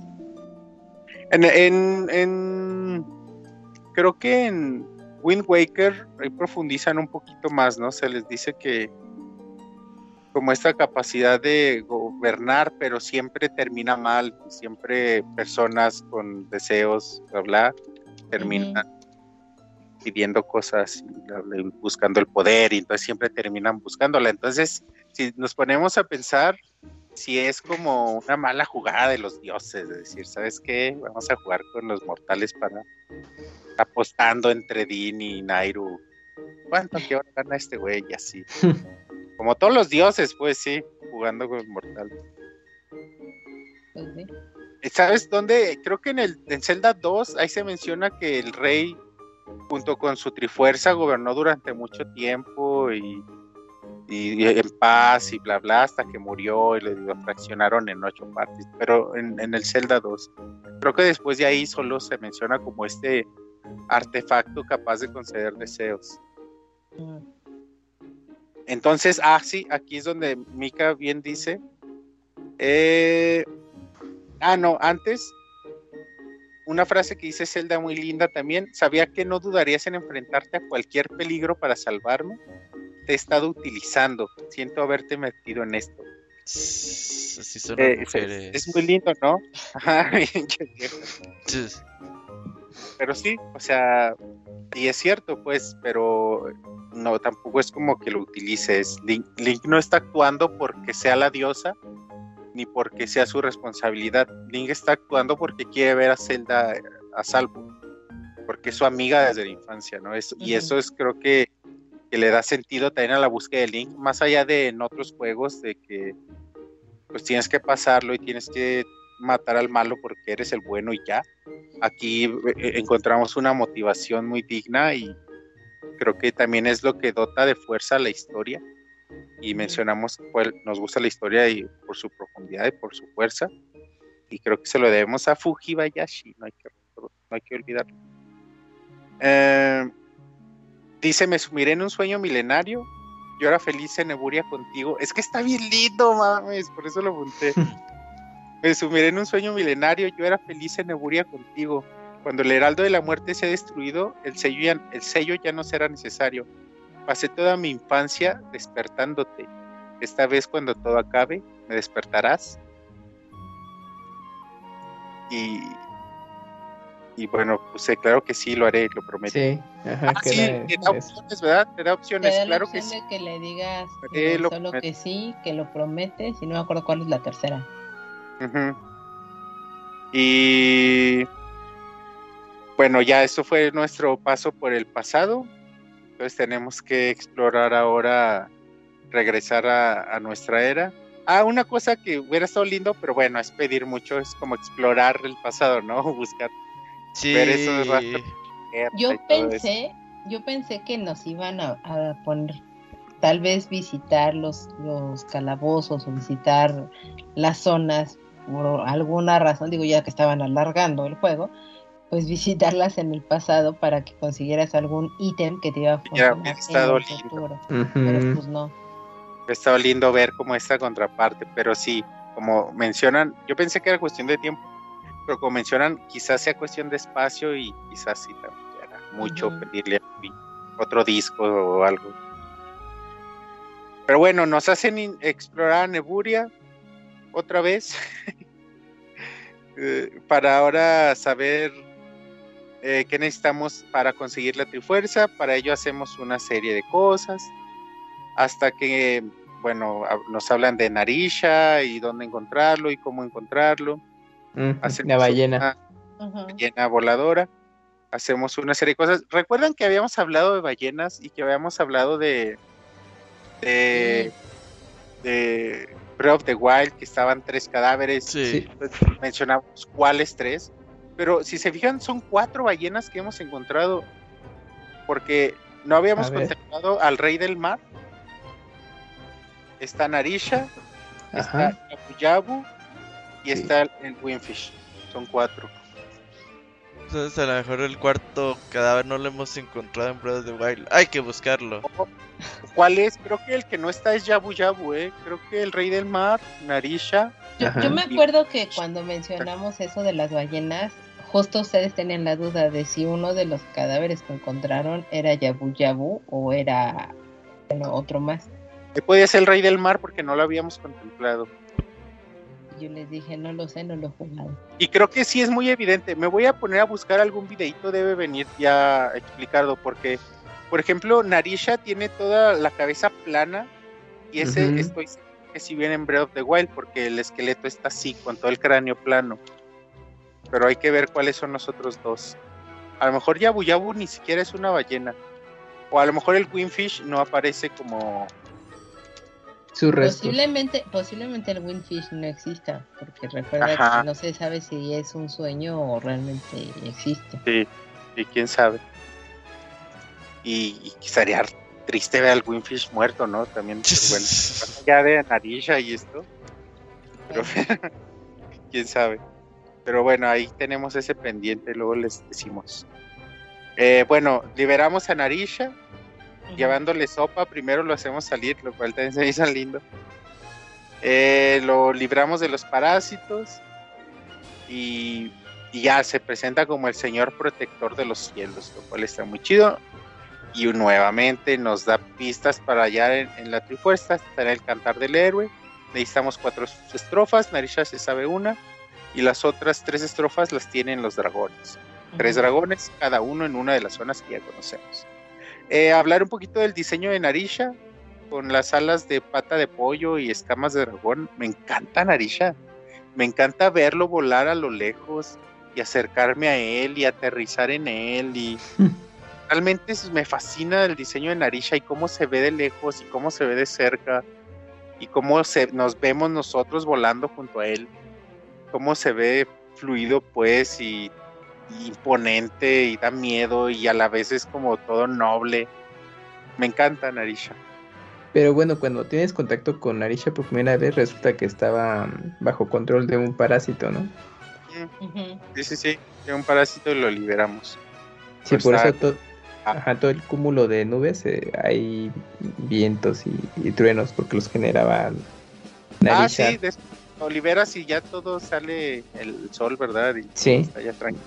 Ya está todo calmado el ambiente y pero es justo por ese punto. Y ya justo y bueno ya como lo liberas del parásito pues ya te cuenta bueno te, te escucha de que, que- de que lo fuiste a buscar y qué es lo que necesitas. Entonces, aquí es la zona donde dice Kamui que en la versión original de Wii, si me- me visitabas primero el desierto, ya el juego no podía avanzar.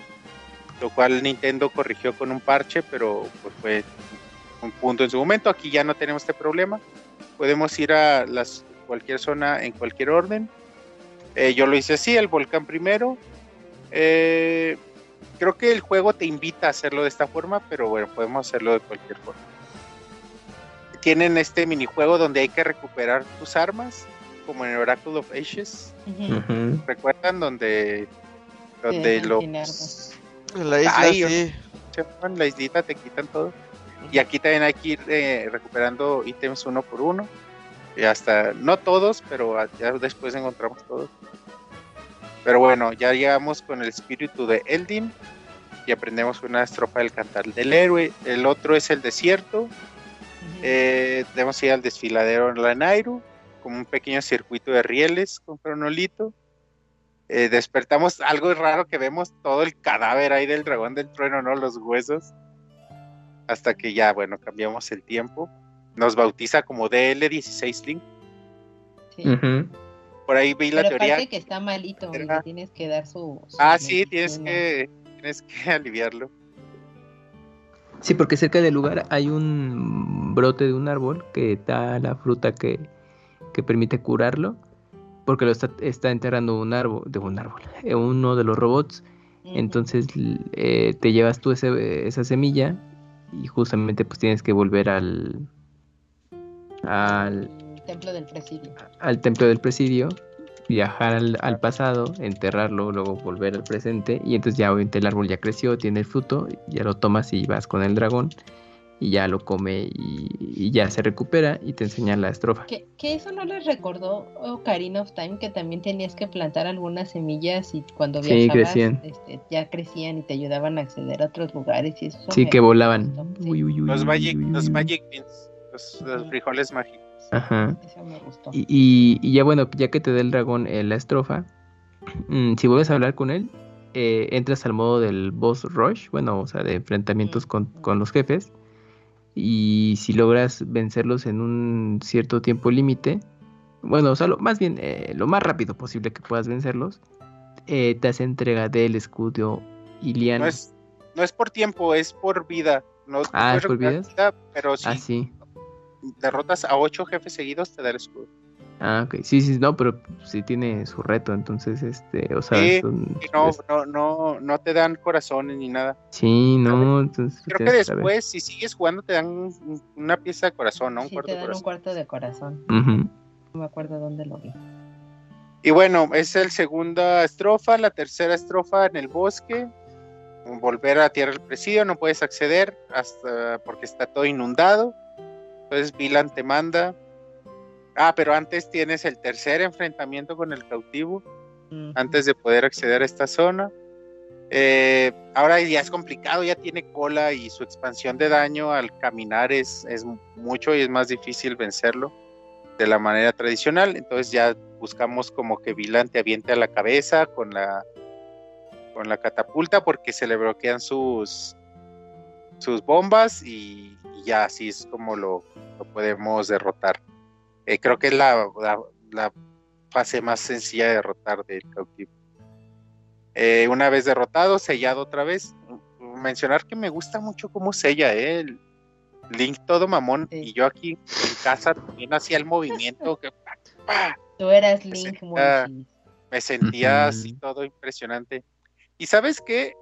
El juego, en un in- desde un inicio, ah, trata de hacerte sentir que tú eres Link Sí, claro. en este juego. Y te dicen incluso cuando están contando la historia de inicio y todo. Algo así, el juego se dirige a ti y te dice, y ahora tú tienes que... eh, Ahora, completar". Wonchis, tienes que salvar todo el mundo. No, no, a cada quien que lo esté jugando. Y eso es padre, pues. Bueno, llegamos al bosque inundado. eh, nos dicen que la dragona está enojada. Y, y, pues, hacemos esta parte que odió Kamui, que nos mencionaba de encontrar las faronitas para contemplar la, completar la partitura y Ujú. aprender la estrofa del cantar del héroe. Fíjate, yo disfruté esta parte porque se- no se me hace tan larga, o sea, se me hace rápida y muy divertida. Porque me gusta cómo se siente nadar con los controles de movimiento, igual que volar. Eh, bueno, una vez con las tres estrofas, vamos con Narisha y canta la cuarta. Como Oye, hace que- como. Perdón, Monchis, que te interrumpa, pero qué feo canta la dragona del agua. Ah, no me acuerdo, sí. Es la que menos me gustó, la sentí horrible y arruinó todo el asunto. Digo, Fíjate que a mí me preocupaba un poco. ¿Cómo se está aprendiendo las rolas nomás escuchándolas una vez? Nomás cerraba los ojillos Link, ya, ya me la aprendí. Ay, Ajá, güey, qué sí. cabrón. No, pero se Sí. supone que sí tenía la partitura, ¿no? O sea, conforme las obtenía se Fai le dice, ¿no? Sí. que ya que ya lo tiene este en su memoria, en su RAM. Ujú. Sí, sí, sí, que está en la memoria. Pero bueno, ahora junto con los dragones, Narisha canta, cantan como un coro de dragones y Eso Narisha. está súper bonito. Sí, súper bonito. Súper, súper bonito, sí. Entonces aprendemos el cantar del héroe. Eh, con lo que se nos abre un último umbral. Umbral para un juicio de del espíritu. Eh, eh, creo que es el que más disfruté este juicio en, en Neburia, ujú. Celestia. Una vez que lo completamos. Y aparte me sabía ya de memoria todo, todo Neburia, entonces. Fue rápido. Sí. Eh, obtenemos una gema del- de Ordalia, que es esta Ujú. gema roja de esta estatua tuerta del Neburi que habíamos visto desde el Ujú. principio del juego.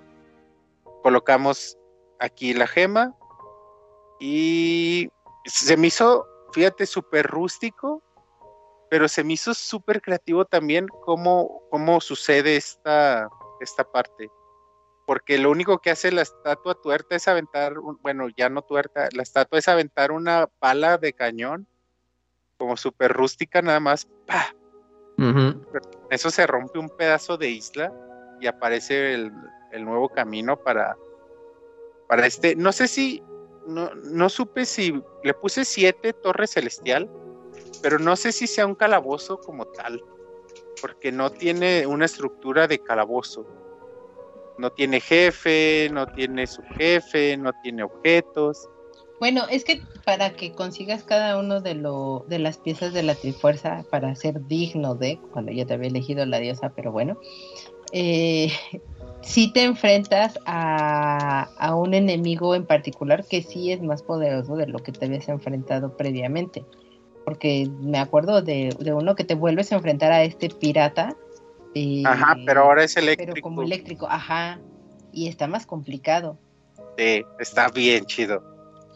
Está bien genial. Entonces, para mí esos serían como los subjefes o el jefe general que... Y también hay uno de un lagarto y cuatro con cuatro brazos, no, un estalfos, un estalfos, perdón, con cuatro brazos y con un chingo de zombies alrededor.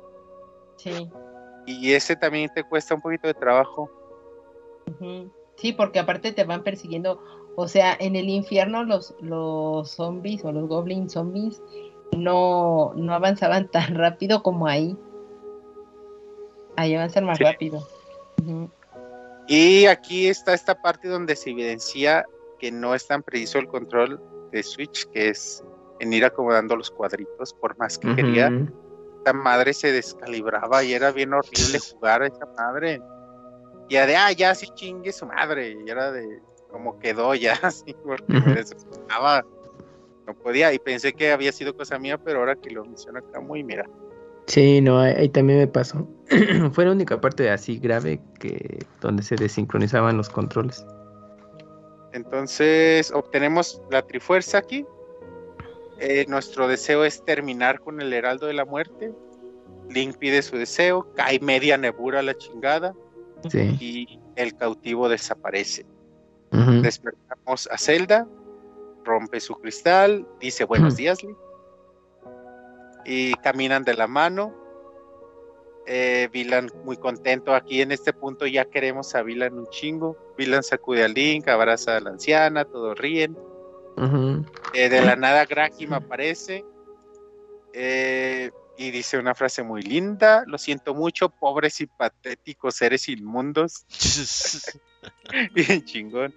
Secuestra a Zelda y se va al pasado Aquí bien inútil se me hizo Link, eh, porque no hizo nada, se quedó ahí todo, güey. Se acabó el Oye, pues, pues lo aturdieron. Lo aturdieron, eh. Se quedó choqueado. Se va al pasado para ahí resucitar el Heraldo de la Muerte. Lo seguimos. Nos damos cuenta mm. que derrotó a Impa, está toda madreada. Salimos y está haciendo una danza, un conjuro, no sé, una ceremonia súper chistosa, bailando acá todo raro. Mm. Con Zelda postrada eh, para que no lo interrumpamos, invoca un ejército de moblins para detener a Link. Es una parte también, creo que muy linda. La batalla final aquí empieza. Es una batalla muy simple también, o sea, son un chingo de moblins, pero es como un. como un. Dynasty Warriors, pues. Sí, un, mini muso. Ajá, es un muso porque, pues, los chingas de un espadazo, ¿no? Pero aún así, las sensaciones es linda, pues de, que son un chingo y que te sientes tú que vas y, te tienes que apurar y, o sea, sí es padre.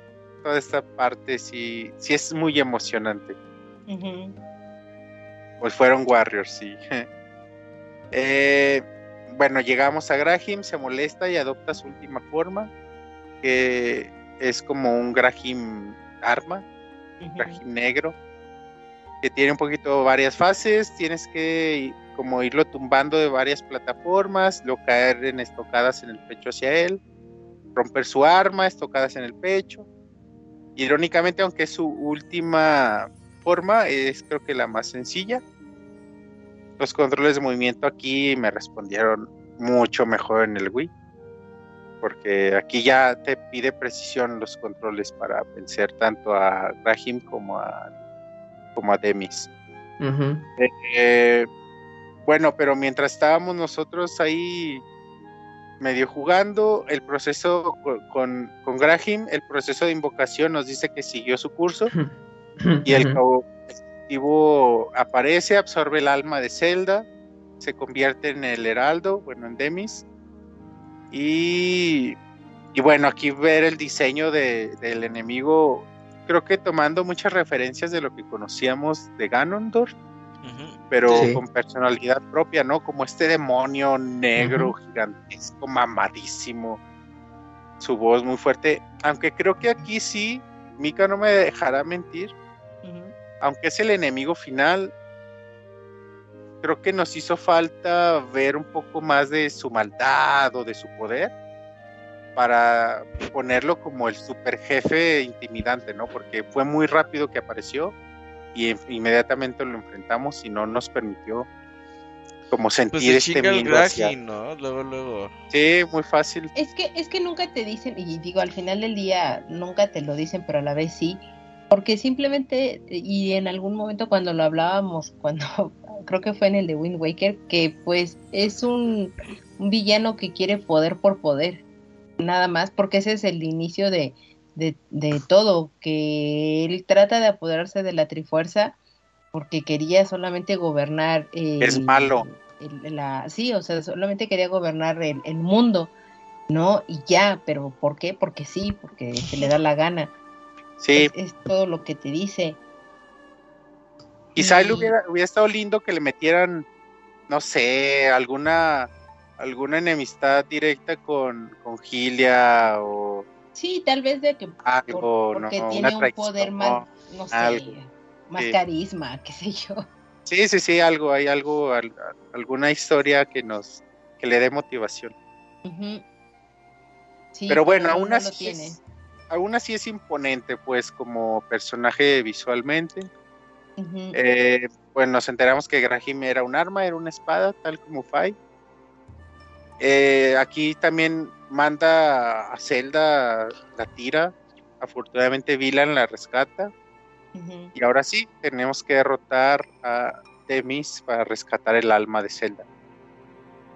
Y aquí es la parte que mencionaba Roberto, súper linda. Bueno, antes, antes de la despedida, aquí antes de enfrentar a Demis, eh, Fai nos dice, espero que el amo sepa que pase lo que pase, siempre estaré a su lado. Esa parte está Ah, la verga, güey, vamos. Sí, porque, Vamos. porque sí te dice que las probabilidades son de que te va a cargar la chingada, ¿no? De que te va a cargar la verga. Sí. Dice, pero Con pues si quieres palabras. entrarle, va. que te diga. Las probabilidades de que te cargue la verga son del 99. Eh, entonces, el Heraldo me gustó la batalla, ¿eh? Realmente me gustó la batalla con Demis. Eh, la forma de tener que estar usando escudo y contraataque, o cargando tu arma, el espado. Incluso esta mecánica de fallar el golpe final, la estocada final, si la fallas, cómo se repone y te, te Se repone en contraataca. menos de dos segundos. Sí, sí, sí. Tiene que ser, tiene que ser, sí, la estocada inmediata tiene que Sí, ser. sí, sí. Y, y de pronto a mí ya en este punto ya no me respondían tan bien como en el Wii los controles. Por, por eso les decía que no, no lo sentí tan preciso. Mm, Pero bueno, al final se logró. Eh, das el golpe final. Y ya aquí te, te da, te dice que es un círculo sin final, la nuestra Te será una batalla te eterna. Maldice. Todo esto va a ser sí. De siempre. hecho, tiene, tiene la cicatriz en la frente porque tenía el sello que lo mantenía encerrado. Pero bueno, ahí también lo supieron acomodar porque las reencar- reencarnaciones de del Heraldo, pues que serían, se volverían en Ganon. Bueno, Ganondorf. eh, En la frente tiene un, un adorno para justamente siempre. pues eh, disimular esa, esa cicatriz. Entonces, pues de ahí viene también ese detalle. ¿Creen que en algún punto encontremos a otra reencarnación de Demis fuera de Ganondorf? Pues a ver, en Tears of the Kingdom podría por Que ahí. aparezca un nuevo enemigo con otro nombre que ya no sea Ganondorf, pero que sea una nueva reencarnación. Pues, Pues ahora quizás en Tears of the sí, Kingdom. como Tears of the Kingdom apunta a, a mucha de la onda de Skyward Sword y Twilight Princess, yo creo que vamos a ver muchas cositas de ahí. Pero, pero Tears of the Kingdom, Breath of the Wild era Ganondorf, era Ganon, Bueno, era una un ente más que nada, ¿no? pero lo mencionaban como Ganon. Y Ujú. la forma final sí es este, este cerdo gigantesco. Pero si ujú. sale Ganondorf en Tears of the Kingdom, ya ves que reencarna, güey. Entonces a lo mejor es el mismo, por eso les Pues es que están las teorías. en algún punto aparezca una nueva reencarnación de Demis que no sea Ganondorf. Estaría lindo. A ver Ah, si. Pero bueno, pues tú eres fan algo. de Ganondorf, ¿no? El de Wind Waker, soy muy fan. Sí, sí. Ajá, del Ganon sí. gordo. Se nota que hace carne asada cada tres días. Eh, sí. Pero Eh. a mí a mí lo que me gustó de, de este ya no es y lo mencionan ahorita, ¿no? Que te gen- bueno, que te maldice, o sea, te da esta maldición y te dice y esto va a ser un ciclo sin fin, así que prepárate. Porque ese es mi Esto no maldición. va a te acabar. vas a deshacer, sí, o sea, no te vas a deshacer de mí. Así nos dijo el Camuy con el Pixel Podcast. Oigan, y un dato, un dato curioso, la espada absorbe los restos de, de Demis, Los restos de maldad, y, Y ese lo sella contiene. en la espada. Entonces, por eso también vemos que al, al sacar la espada de, de su lugar, muchas veces es lo que provoca que despierte esta reencarnación, ¿no? O liberar esta reencarnación. O, o abrir el portal al, al mundo sagrado, al reino sagrado. Entonces, pues por ahí está el tip. Entonces Simpa felicita a Link, Zelda agradece y llora, Vilan agradece, eh, Fai aparece, celebra que estés Zelda sana y salva. Y bueno, aquí ya ahora sí es la parte que menciona Roberto, cuando Fai se despide, súper bonita. Ruego al amo que dé por terminado el pacto que nos une. ¡Ah, verga! Te rompo! no, Fai, no, vuelve. Sí, Eh, ya, tiene que despedir. cuando, cuando la espada descanse de nuevo en el pedestal, todo Ujú. habrá yo quedaré sumida en un sueño eterno en su interior. Eh, menciona la disolución de nuestro pacto y en una frase súper chula, está fuera de mi capacidad entender el corazón de los humanos. Pero que bueno, va a conservar todas las memorias que tuvo con, en, en la aventura con Link. Y Ya, que ajá, eso significa vez- algo. Primero, el- eh, eh, eh, hasta ahí acabó el, el- el despido, se despiden y ya parece que ya, pero como que todo quedó ya, todo frío, pero ya Fai regresa, ¿no? Cuando Link ya se iba, eh, y ya le dice eso que dices, al regresar a mi sueño eterno en esta espada maestra, me llevo un recuerdo que no puedo explicar. Probablemente es uno de esos sentimientos de los que hablan los mortales. Felicidad. Lloras, güey. Pero dice, quiero regalar al amo una palabra. Gracias. Y Ya se, gracias a ya se oye. Ya Por lloras, última güey. vez, el Madi Madash. Ya.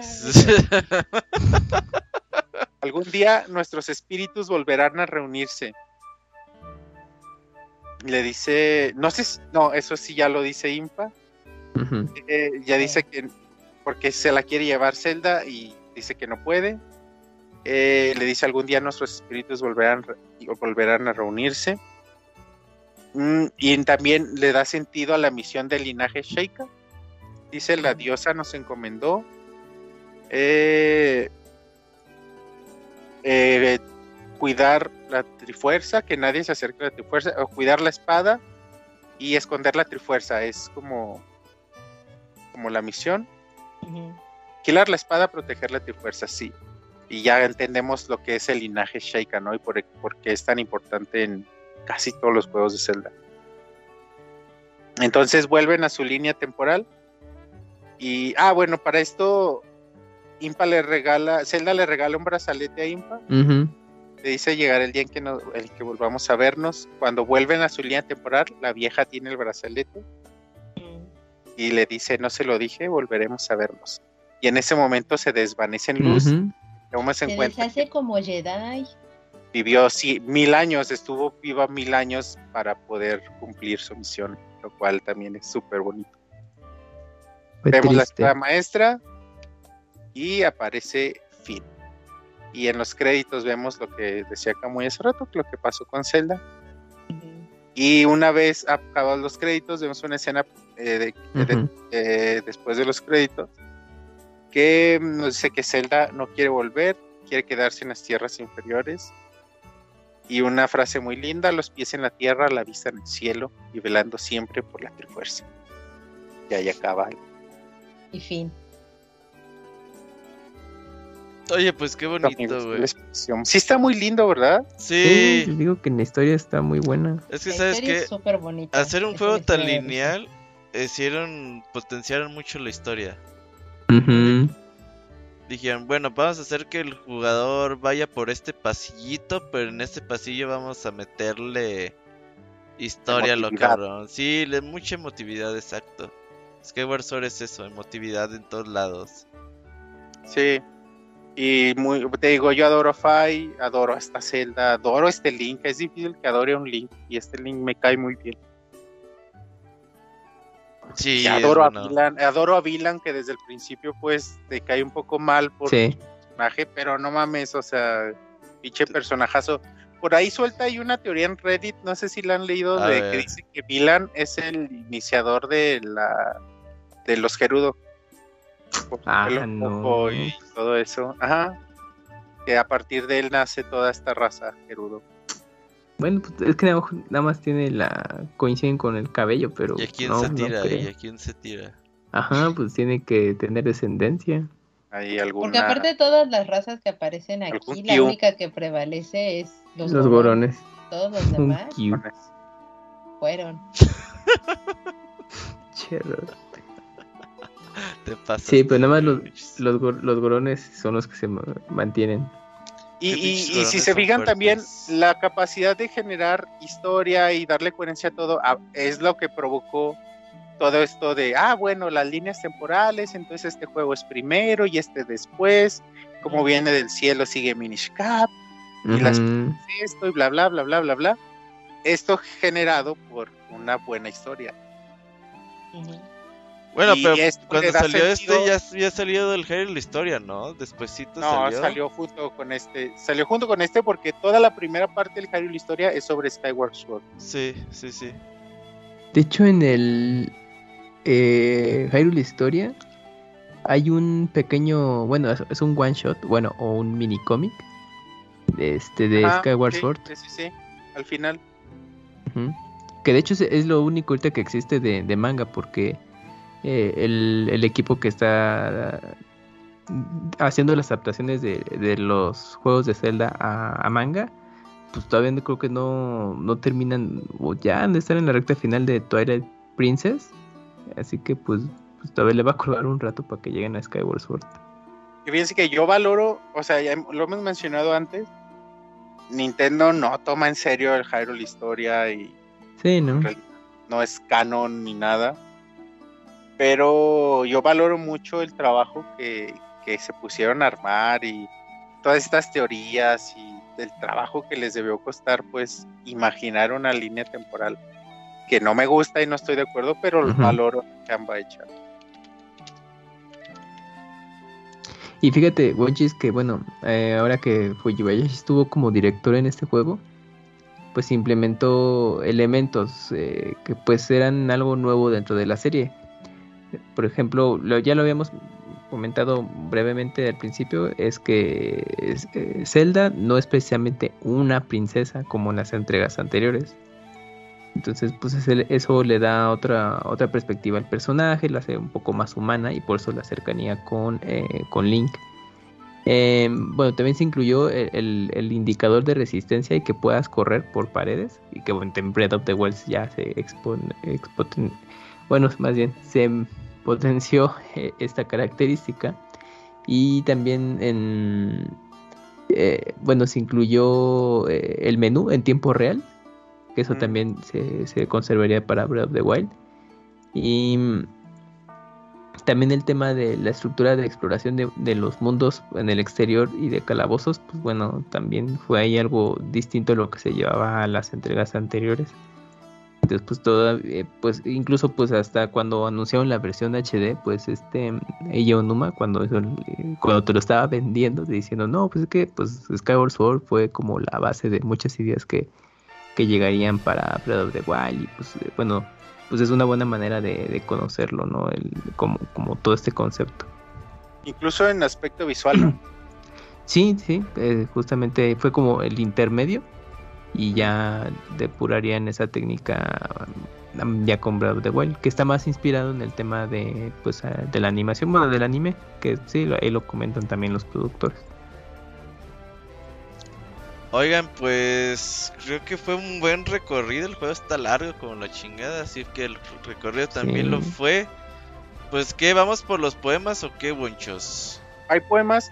Fíjate que, a ver, sí hice poema, pero Pero no me gustó ya. tanto porque lo hice Ah. en poco tiempo. Voy a, voy a ver Deja, si lo, pongo pausa. voy a ver A si lo mejoro en esto, en esta semana, si me da chance. No, ya no se vale. No, o ya, sea, chafa. No, pues eso ahorita, ¿Cómo Bonchis. está, Wonchis? Así salió de No, se, lo- se los voy a leer, pero, Ah, bueno. pero creo que pu- pudo quedar mejor porque creo que el juego merece algo mejor de lo que hice. Lo hice Ah, sin mucho Qué, tiempo, qué, perdón. qué- qué modestia. Dale. Dice, los pies en la tierra, la vista en el cielo y una promesa divina. Pondré en juicio mi espíritu si el cantar bien termina. Y aunque deba enfrentar lo imposible y atravesar el tiempo, hay 90% de probabilidad de que atesore ese momento. De volver a ver su sonrisa, amiga fiel compañera. De surcar el cielo, de surcar cielo a cielo, oh mi diosa de otra era de terminar la travesía en las tierras del presidio, de olvidar de leyendas y de un llano elegido. Una historia transmitida desde tiempo inmemorial, sobre un joven virtuoso en un torneo celestial, una diosa de otra era que está llena de colores y un perverso enemigo de las tierras inferiores. En materia de leyenda, de una espada, es materia de leyenda de una espada poderosa, de su esencia que es muy sabia y en apariencia preciosa, una guía en el camino hacia un templo terrenal, al desierto y hacia el bosque y a un, y a un ciclo infernal. Muy bonito, Gonchis, muy bonito. Más o menos, más o menos. Ah, bien. entonces no, pues, puto, ya. Quedó bien, Wonchis, quedó bien. Oye, A ver también si- mandó por- Sergio, ¿no? A ver, yo no lo tengo, perdón, no me he metido a Twitter. el Camuy lo va a, a declamar. A ver, lo mandé en Twitter, en la cuenta de. Sí, no, ahí. No, no. ah, me es que nomás no, nomás a Robert y a mí. Ah, no, pues vas, Robert. Va Robert, va No, Robert. yo no leo poemas, güey. Bueno, tú, Pues- Wenchis, pues, tú lo tienes, ¿no? Te es que-. Dice, a ver, permítanme.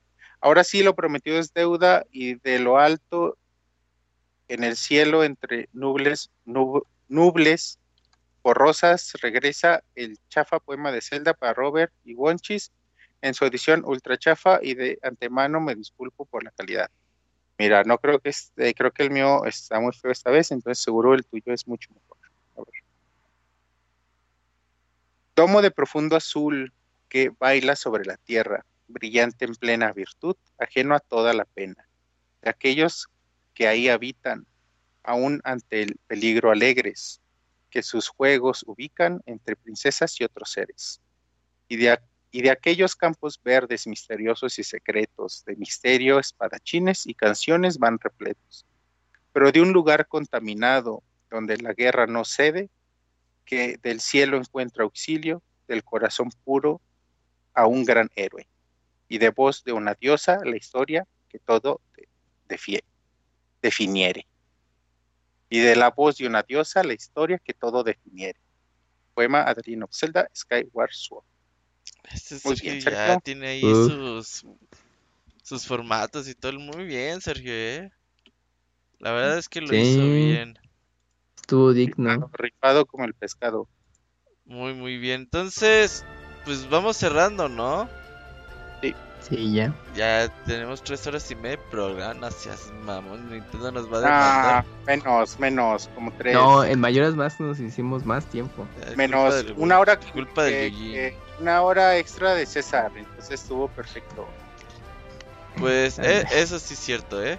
A ver, entonces, Mika, cerramos contigo. Pensamientos finales. Me gustó mucho la historia de este juego, sobre todo porque es una historia de origen. Eh, esa parte creo que es lo que más disfruté. Mm, No tuve tanto problema con el control. eh, no me gustó que tomaran algunas cosas malas de otros juegos y las implementaran aquí. Eh, espero y deseo que eso lo, lo corrijan para las siguientes entregas y simplemente denle la oportunidad, no se desanimen por este juego, que de verdad la historia los va a enamorar y va a hacer que quieran jugar los demás Zelda. Muy bien, muy bonito, Mika Kamui. Bueno, yo nomás me despido. Antes de despedirme, les voy a dar un pequeño listado de lo que salió en 2011 con el lanzamiento de Zelda. es rápido, mira. No tiene ningún orden ni nada, ¿eh? así que no se claven si cuál es más mejor y todas esas cosas. En ese año salió Elder Scrolls 5, la secuela de Batman Arkham City, Portal 2, Uncharted 3, Dark Souls debutaba, eh, Gears of War 3 terminaba su trilogía, eh, la secuela de Mass Effect, que pues, sería mejor, la mejor. Salió Marvel vs. Capcom 3. Regresaba la serie de peleas crossover de Capcom. Eh, Super Mario 3D Land, que para muchos decían, este juego sí usa el 3D. Y The Witcher 2, ahí estaba debutando en Xbox 360 y pues su secuela sería el, hit unos años después. gran pues, año, eh. Oye, puro juegazo ese año, güey. Sí, sí, sí, salieron muchos juegos muy buenos durante el año en el que debutó eh, Skyward Sword y pues también salió hardware nuevo porque estuvo el 3DS ahí también en ese mismo año. Sí, de, Así que... De hecho, nosotros reseñamos Skyrim y Skyward Sword el mismo día. Uf, ¿no te acuerdas quién fue de, de Skyrim? sí, el Nini. Ahí está. Pues mira, pues dos muy buenos juegos para esa época. Y pues bueno, pues ya de, palabras finales, pues la verdad es que es un, es un juego que aunque tiene ahí sus detalles que ya platicamos de cómo es el desarrollo del juego, creo que la historia se compensa bastante bien y, pues ya le da mucho mucho contexto a los fans para las otras entregas o, de los juegos que estuvieron jugando. Entonces también vale la pena conocerlo. Y pues fue el último Zelda lineal como lo conocemos antes de que cambiara radicalmente con Breath of the Wild. Entonces pues denles oportunidad si no lo han jugado y quieren más Zelda antes de que llegue Tears of, Tears of the Kingdom. Y recuerden pues está la versión HD en Switch, así que creo que es la mejor manera de jugarlo actualmente. Y vale mucho la pena. Sí, con control de movimiento, con control estándar, aunque el estándar pues no esté tan padre. como se acomoden. Sí, como quieran jugarlo. Ah, ahora sí, va, cabrón. Pinche, el, otro día el Camuy Ajá. me pregunta, Robert, ¿qué control recomiendas para jugar un juego de peleas? Pues con el que te acomodes, güey. Y se ofendió tanto que le no, dijera no, eso, no, no, El que se ofendió fue Dakuni. Yo nomás te ah. pregunté, oye, ¿cómo ves ah, este también peleas de Hori? Nah, no, no, no, dije, me reía que Dakuni te decía tus cosas. Cabrones. ¿En los torneos se, estandarizan controles o cada quien usa el que quiere? Cada quien... que se acomode. sí, que se acomode. Hay gente que lleva teclados musicales, güey, para jugar juegos de pelea. Y llegan a las finales, güey, se imagina. ¿Neta? Sí, güey. Qué verga, qué verga. O sea, cada quien con, con el que sea juega. Monchos. Pues como les decía, es un juego que tengo grabado en el corazón. O sea, lo adoro, lo quiero mucho y lo disfruto mucho. Yo sí se los recomiendo a quien sea fan de la saga y nunca lo haya probado. O a quien quiera empezar, creo que también es un buen juego para empezar. Y pues disfruten lo que para eso es. Muy, muy concreto. Y sí, yo creo que ahora que con la llegada de Tears of the Kingdom el próximo año, Skyward Sword va a ganar un poquito más de relevancia. Porque muchas cosas van a venir de, ese juego. Así que la gente, hoy en día que hay más fans de The Legend of Zelda, muchos nuevos con la llegada de Breath of the Wild, creo que sí vale la pena de empezar a ver pues, la biblioteca que hay y en Nintendo Switch que hay mucho juego que están los de 64, el de Super Nintendo, está el de Link's Awakening. Entonces ahí con una sola consola pueden jugar la mayoría de los juegos de la serie. Y pues que le echen un ojito a esta remasterización HD. Creo que se van a divertir, se van a enamorar de sus personajes, tanto principales como secundarios. Y es un juego con mucho corazón. Creo que tiene corazón por todos lados y eso lo hace un juego bastante bonito. Y ya nada más para terminar, pues el próximo juego es The Legend of Zelda A Link Between Worlds de Nintendo 3DS. Y pues, ¿qué fecha les parece? ¿Les parece bien el 13 de diciembre o martes 13 o tienen así como... Pues a mí me parece fecha. Está bien, ¿no? Sí, sin problema. Martes Antes 13 de de diciembre. vacaciones, antes de las fiestas, está, está bien. Sí, da buen Para tiempo. hacer la feliz Navidad y todo. No, no es tan largo el juego. Y No, luego, pero como se juegazo, parece eh, juegazo. mucho al Into de. Paz, pues es, no, la es- secuela. Es sencillón. Ajá. Pero muy, muy Oigan, bonito. entonces, la mejor combinación para hacer un Zelda, Fujibayashi y Aonoma, Sí, lo, lo que me gusta de Nintendo es la misma de Breath of the Wild. Claro. De- lo que me gusta mucho de Nintendo es que ha sabido hacer el cambio generacional. Que en su momento, pues, Fujibayashi ya... Bueno, primero Anuma tomó las riendas de Zelda y ya después ahorita Fujibayashi es el que se va a quedar a cargo de la serie por muchos años. Y pues con Mario ahí está este... Koizumi, ¿no? Entonces, pues ahí Nintendo ya tiene el cambio generacional muy cabrón para sus franquicias estrellas y eso está chido. Y bueno, pues acá nos vemos el 13 de diciembre para cerrar el año con The Legend of Zelda A Link Between Worlds de Nintendo 3DS. Jueguenlo, juegas asazo. Y acá Gracias. nos vemos. Muchas gracias, Gonchos, Mika, Kamui. Nos vemos próximamente. Órale, nos vemos. Adiós amigos, gracias. Bye bye. Hasta la próxima.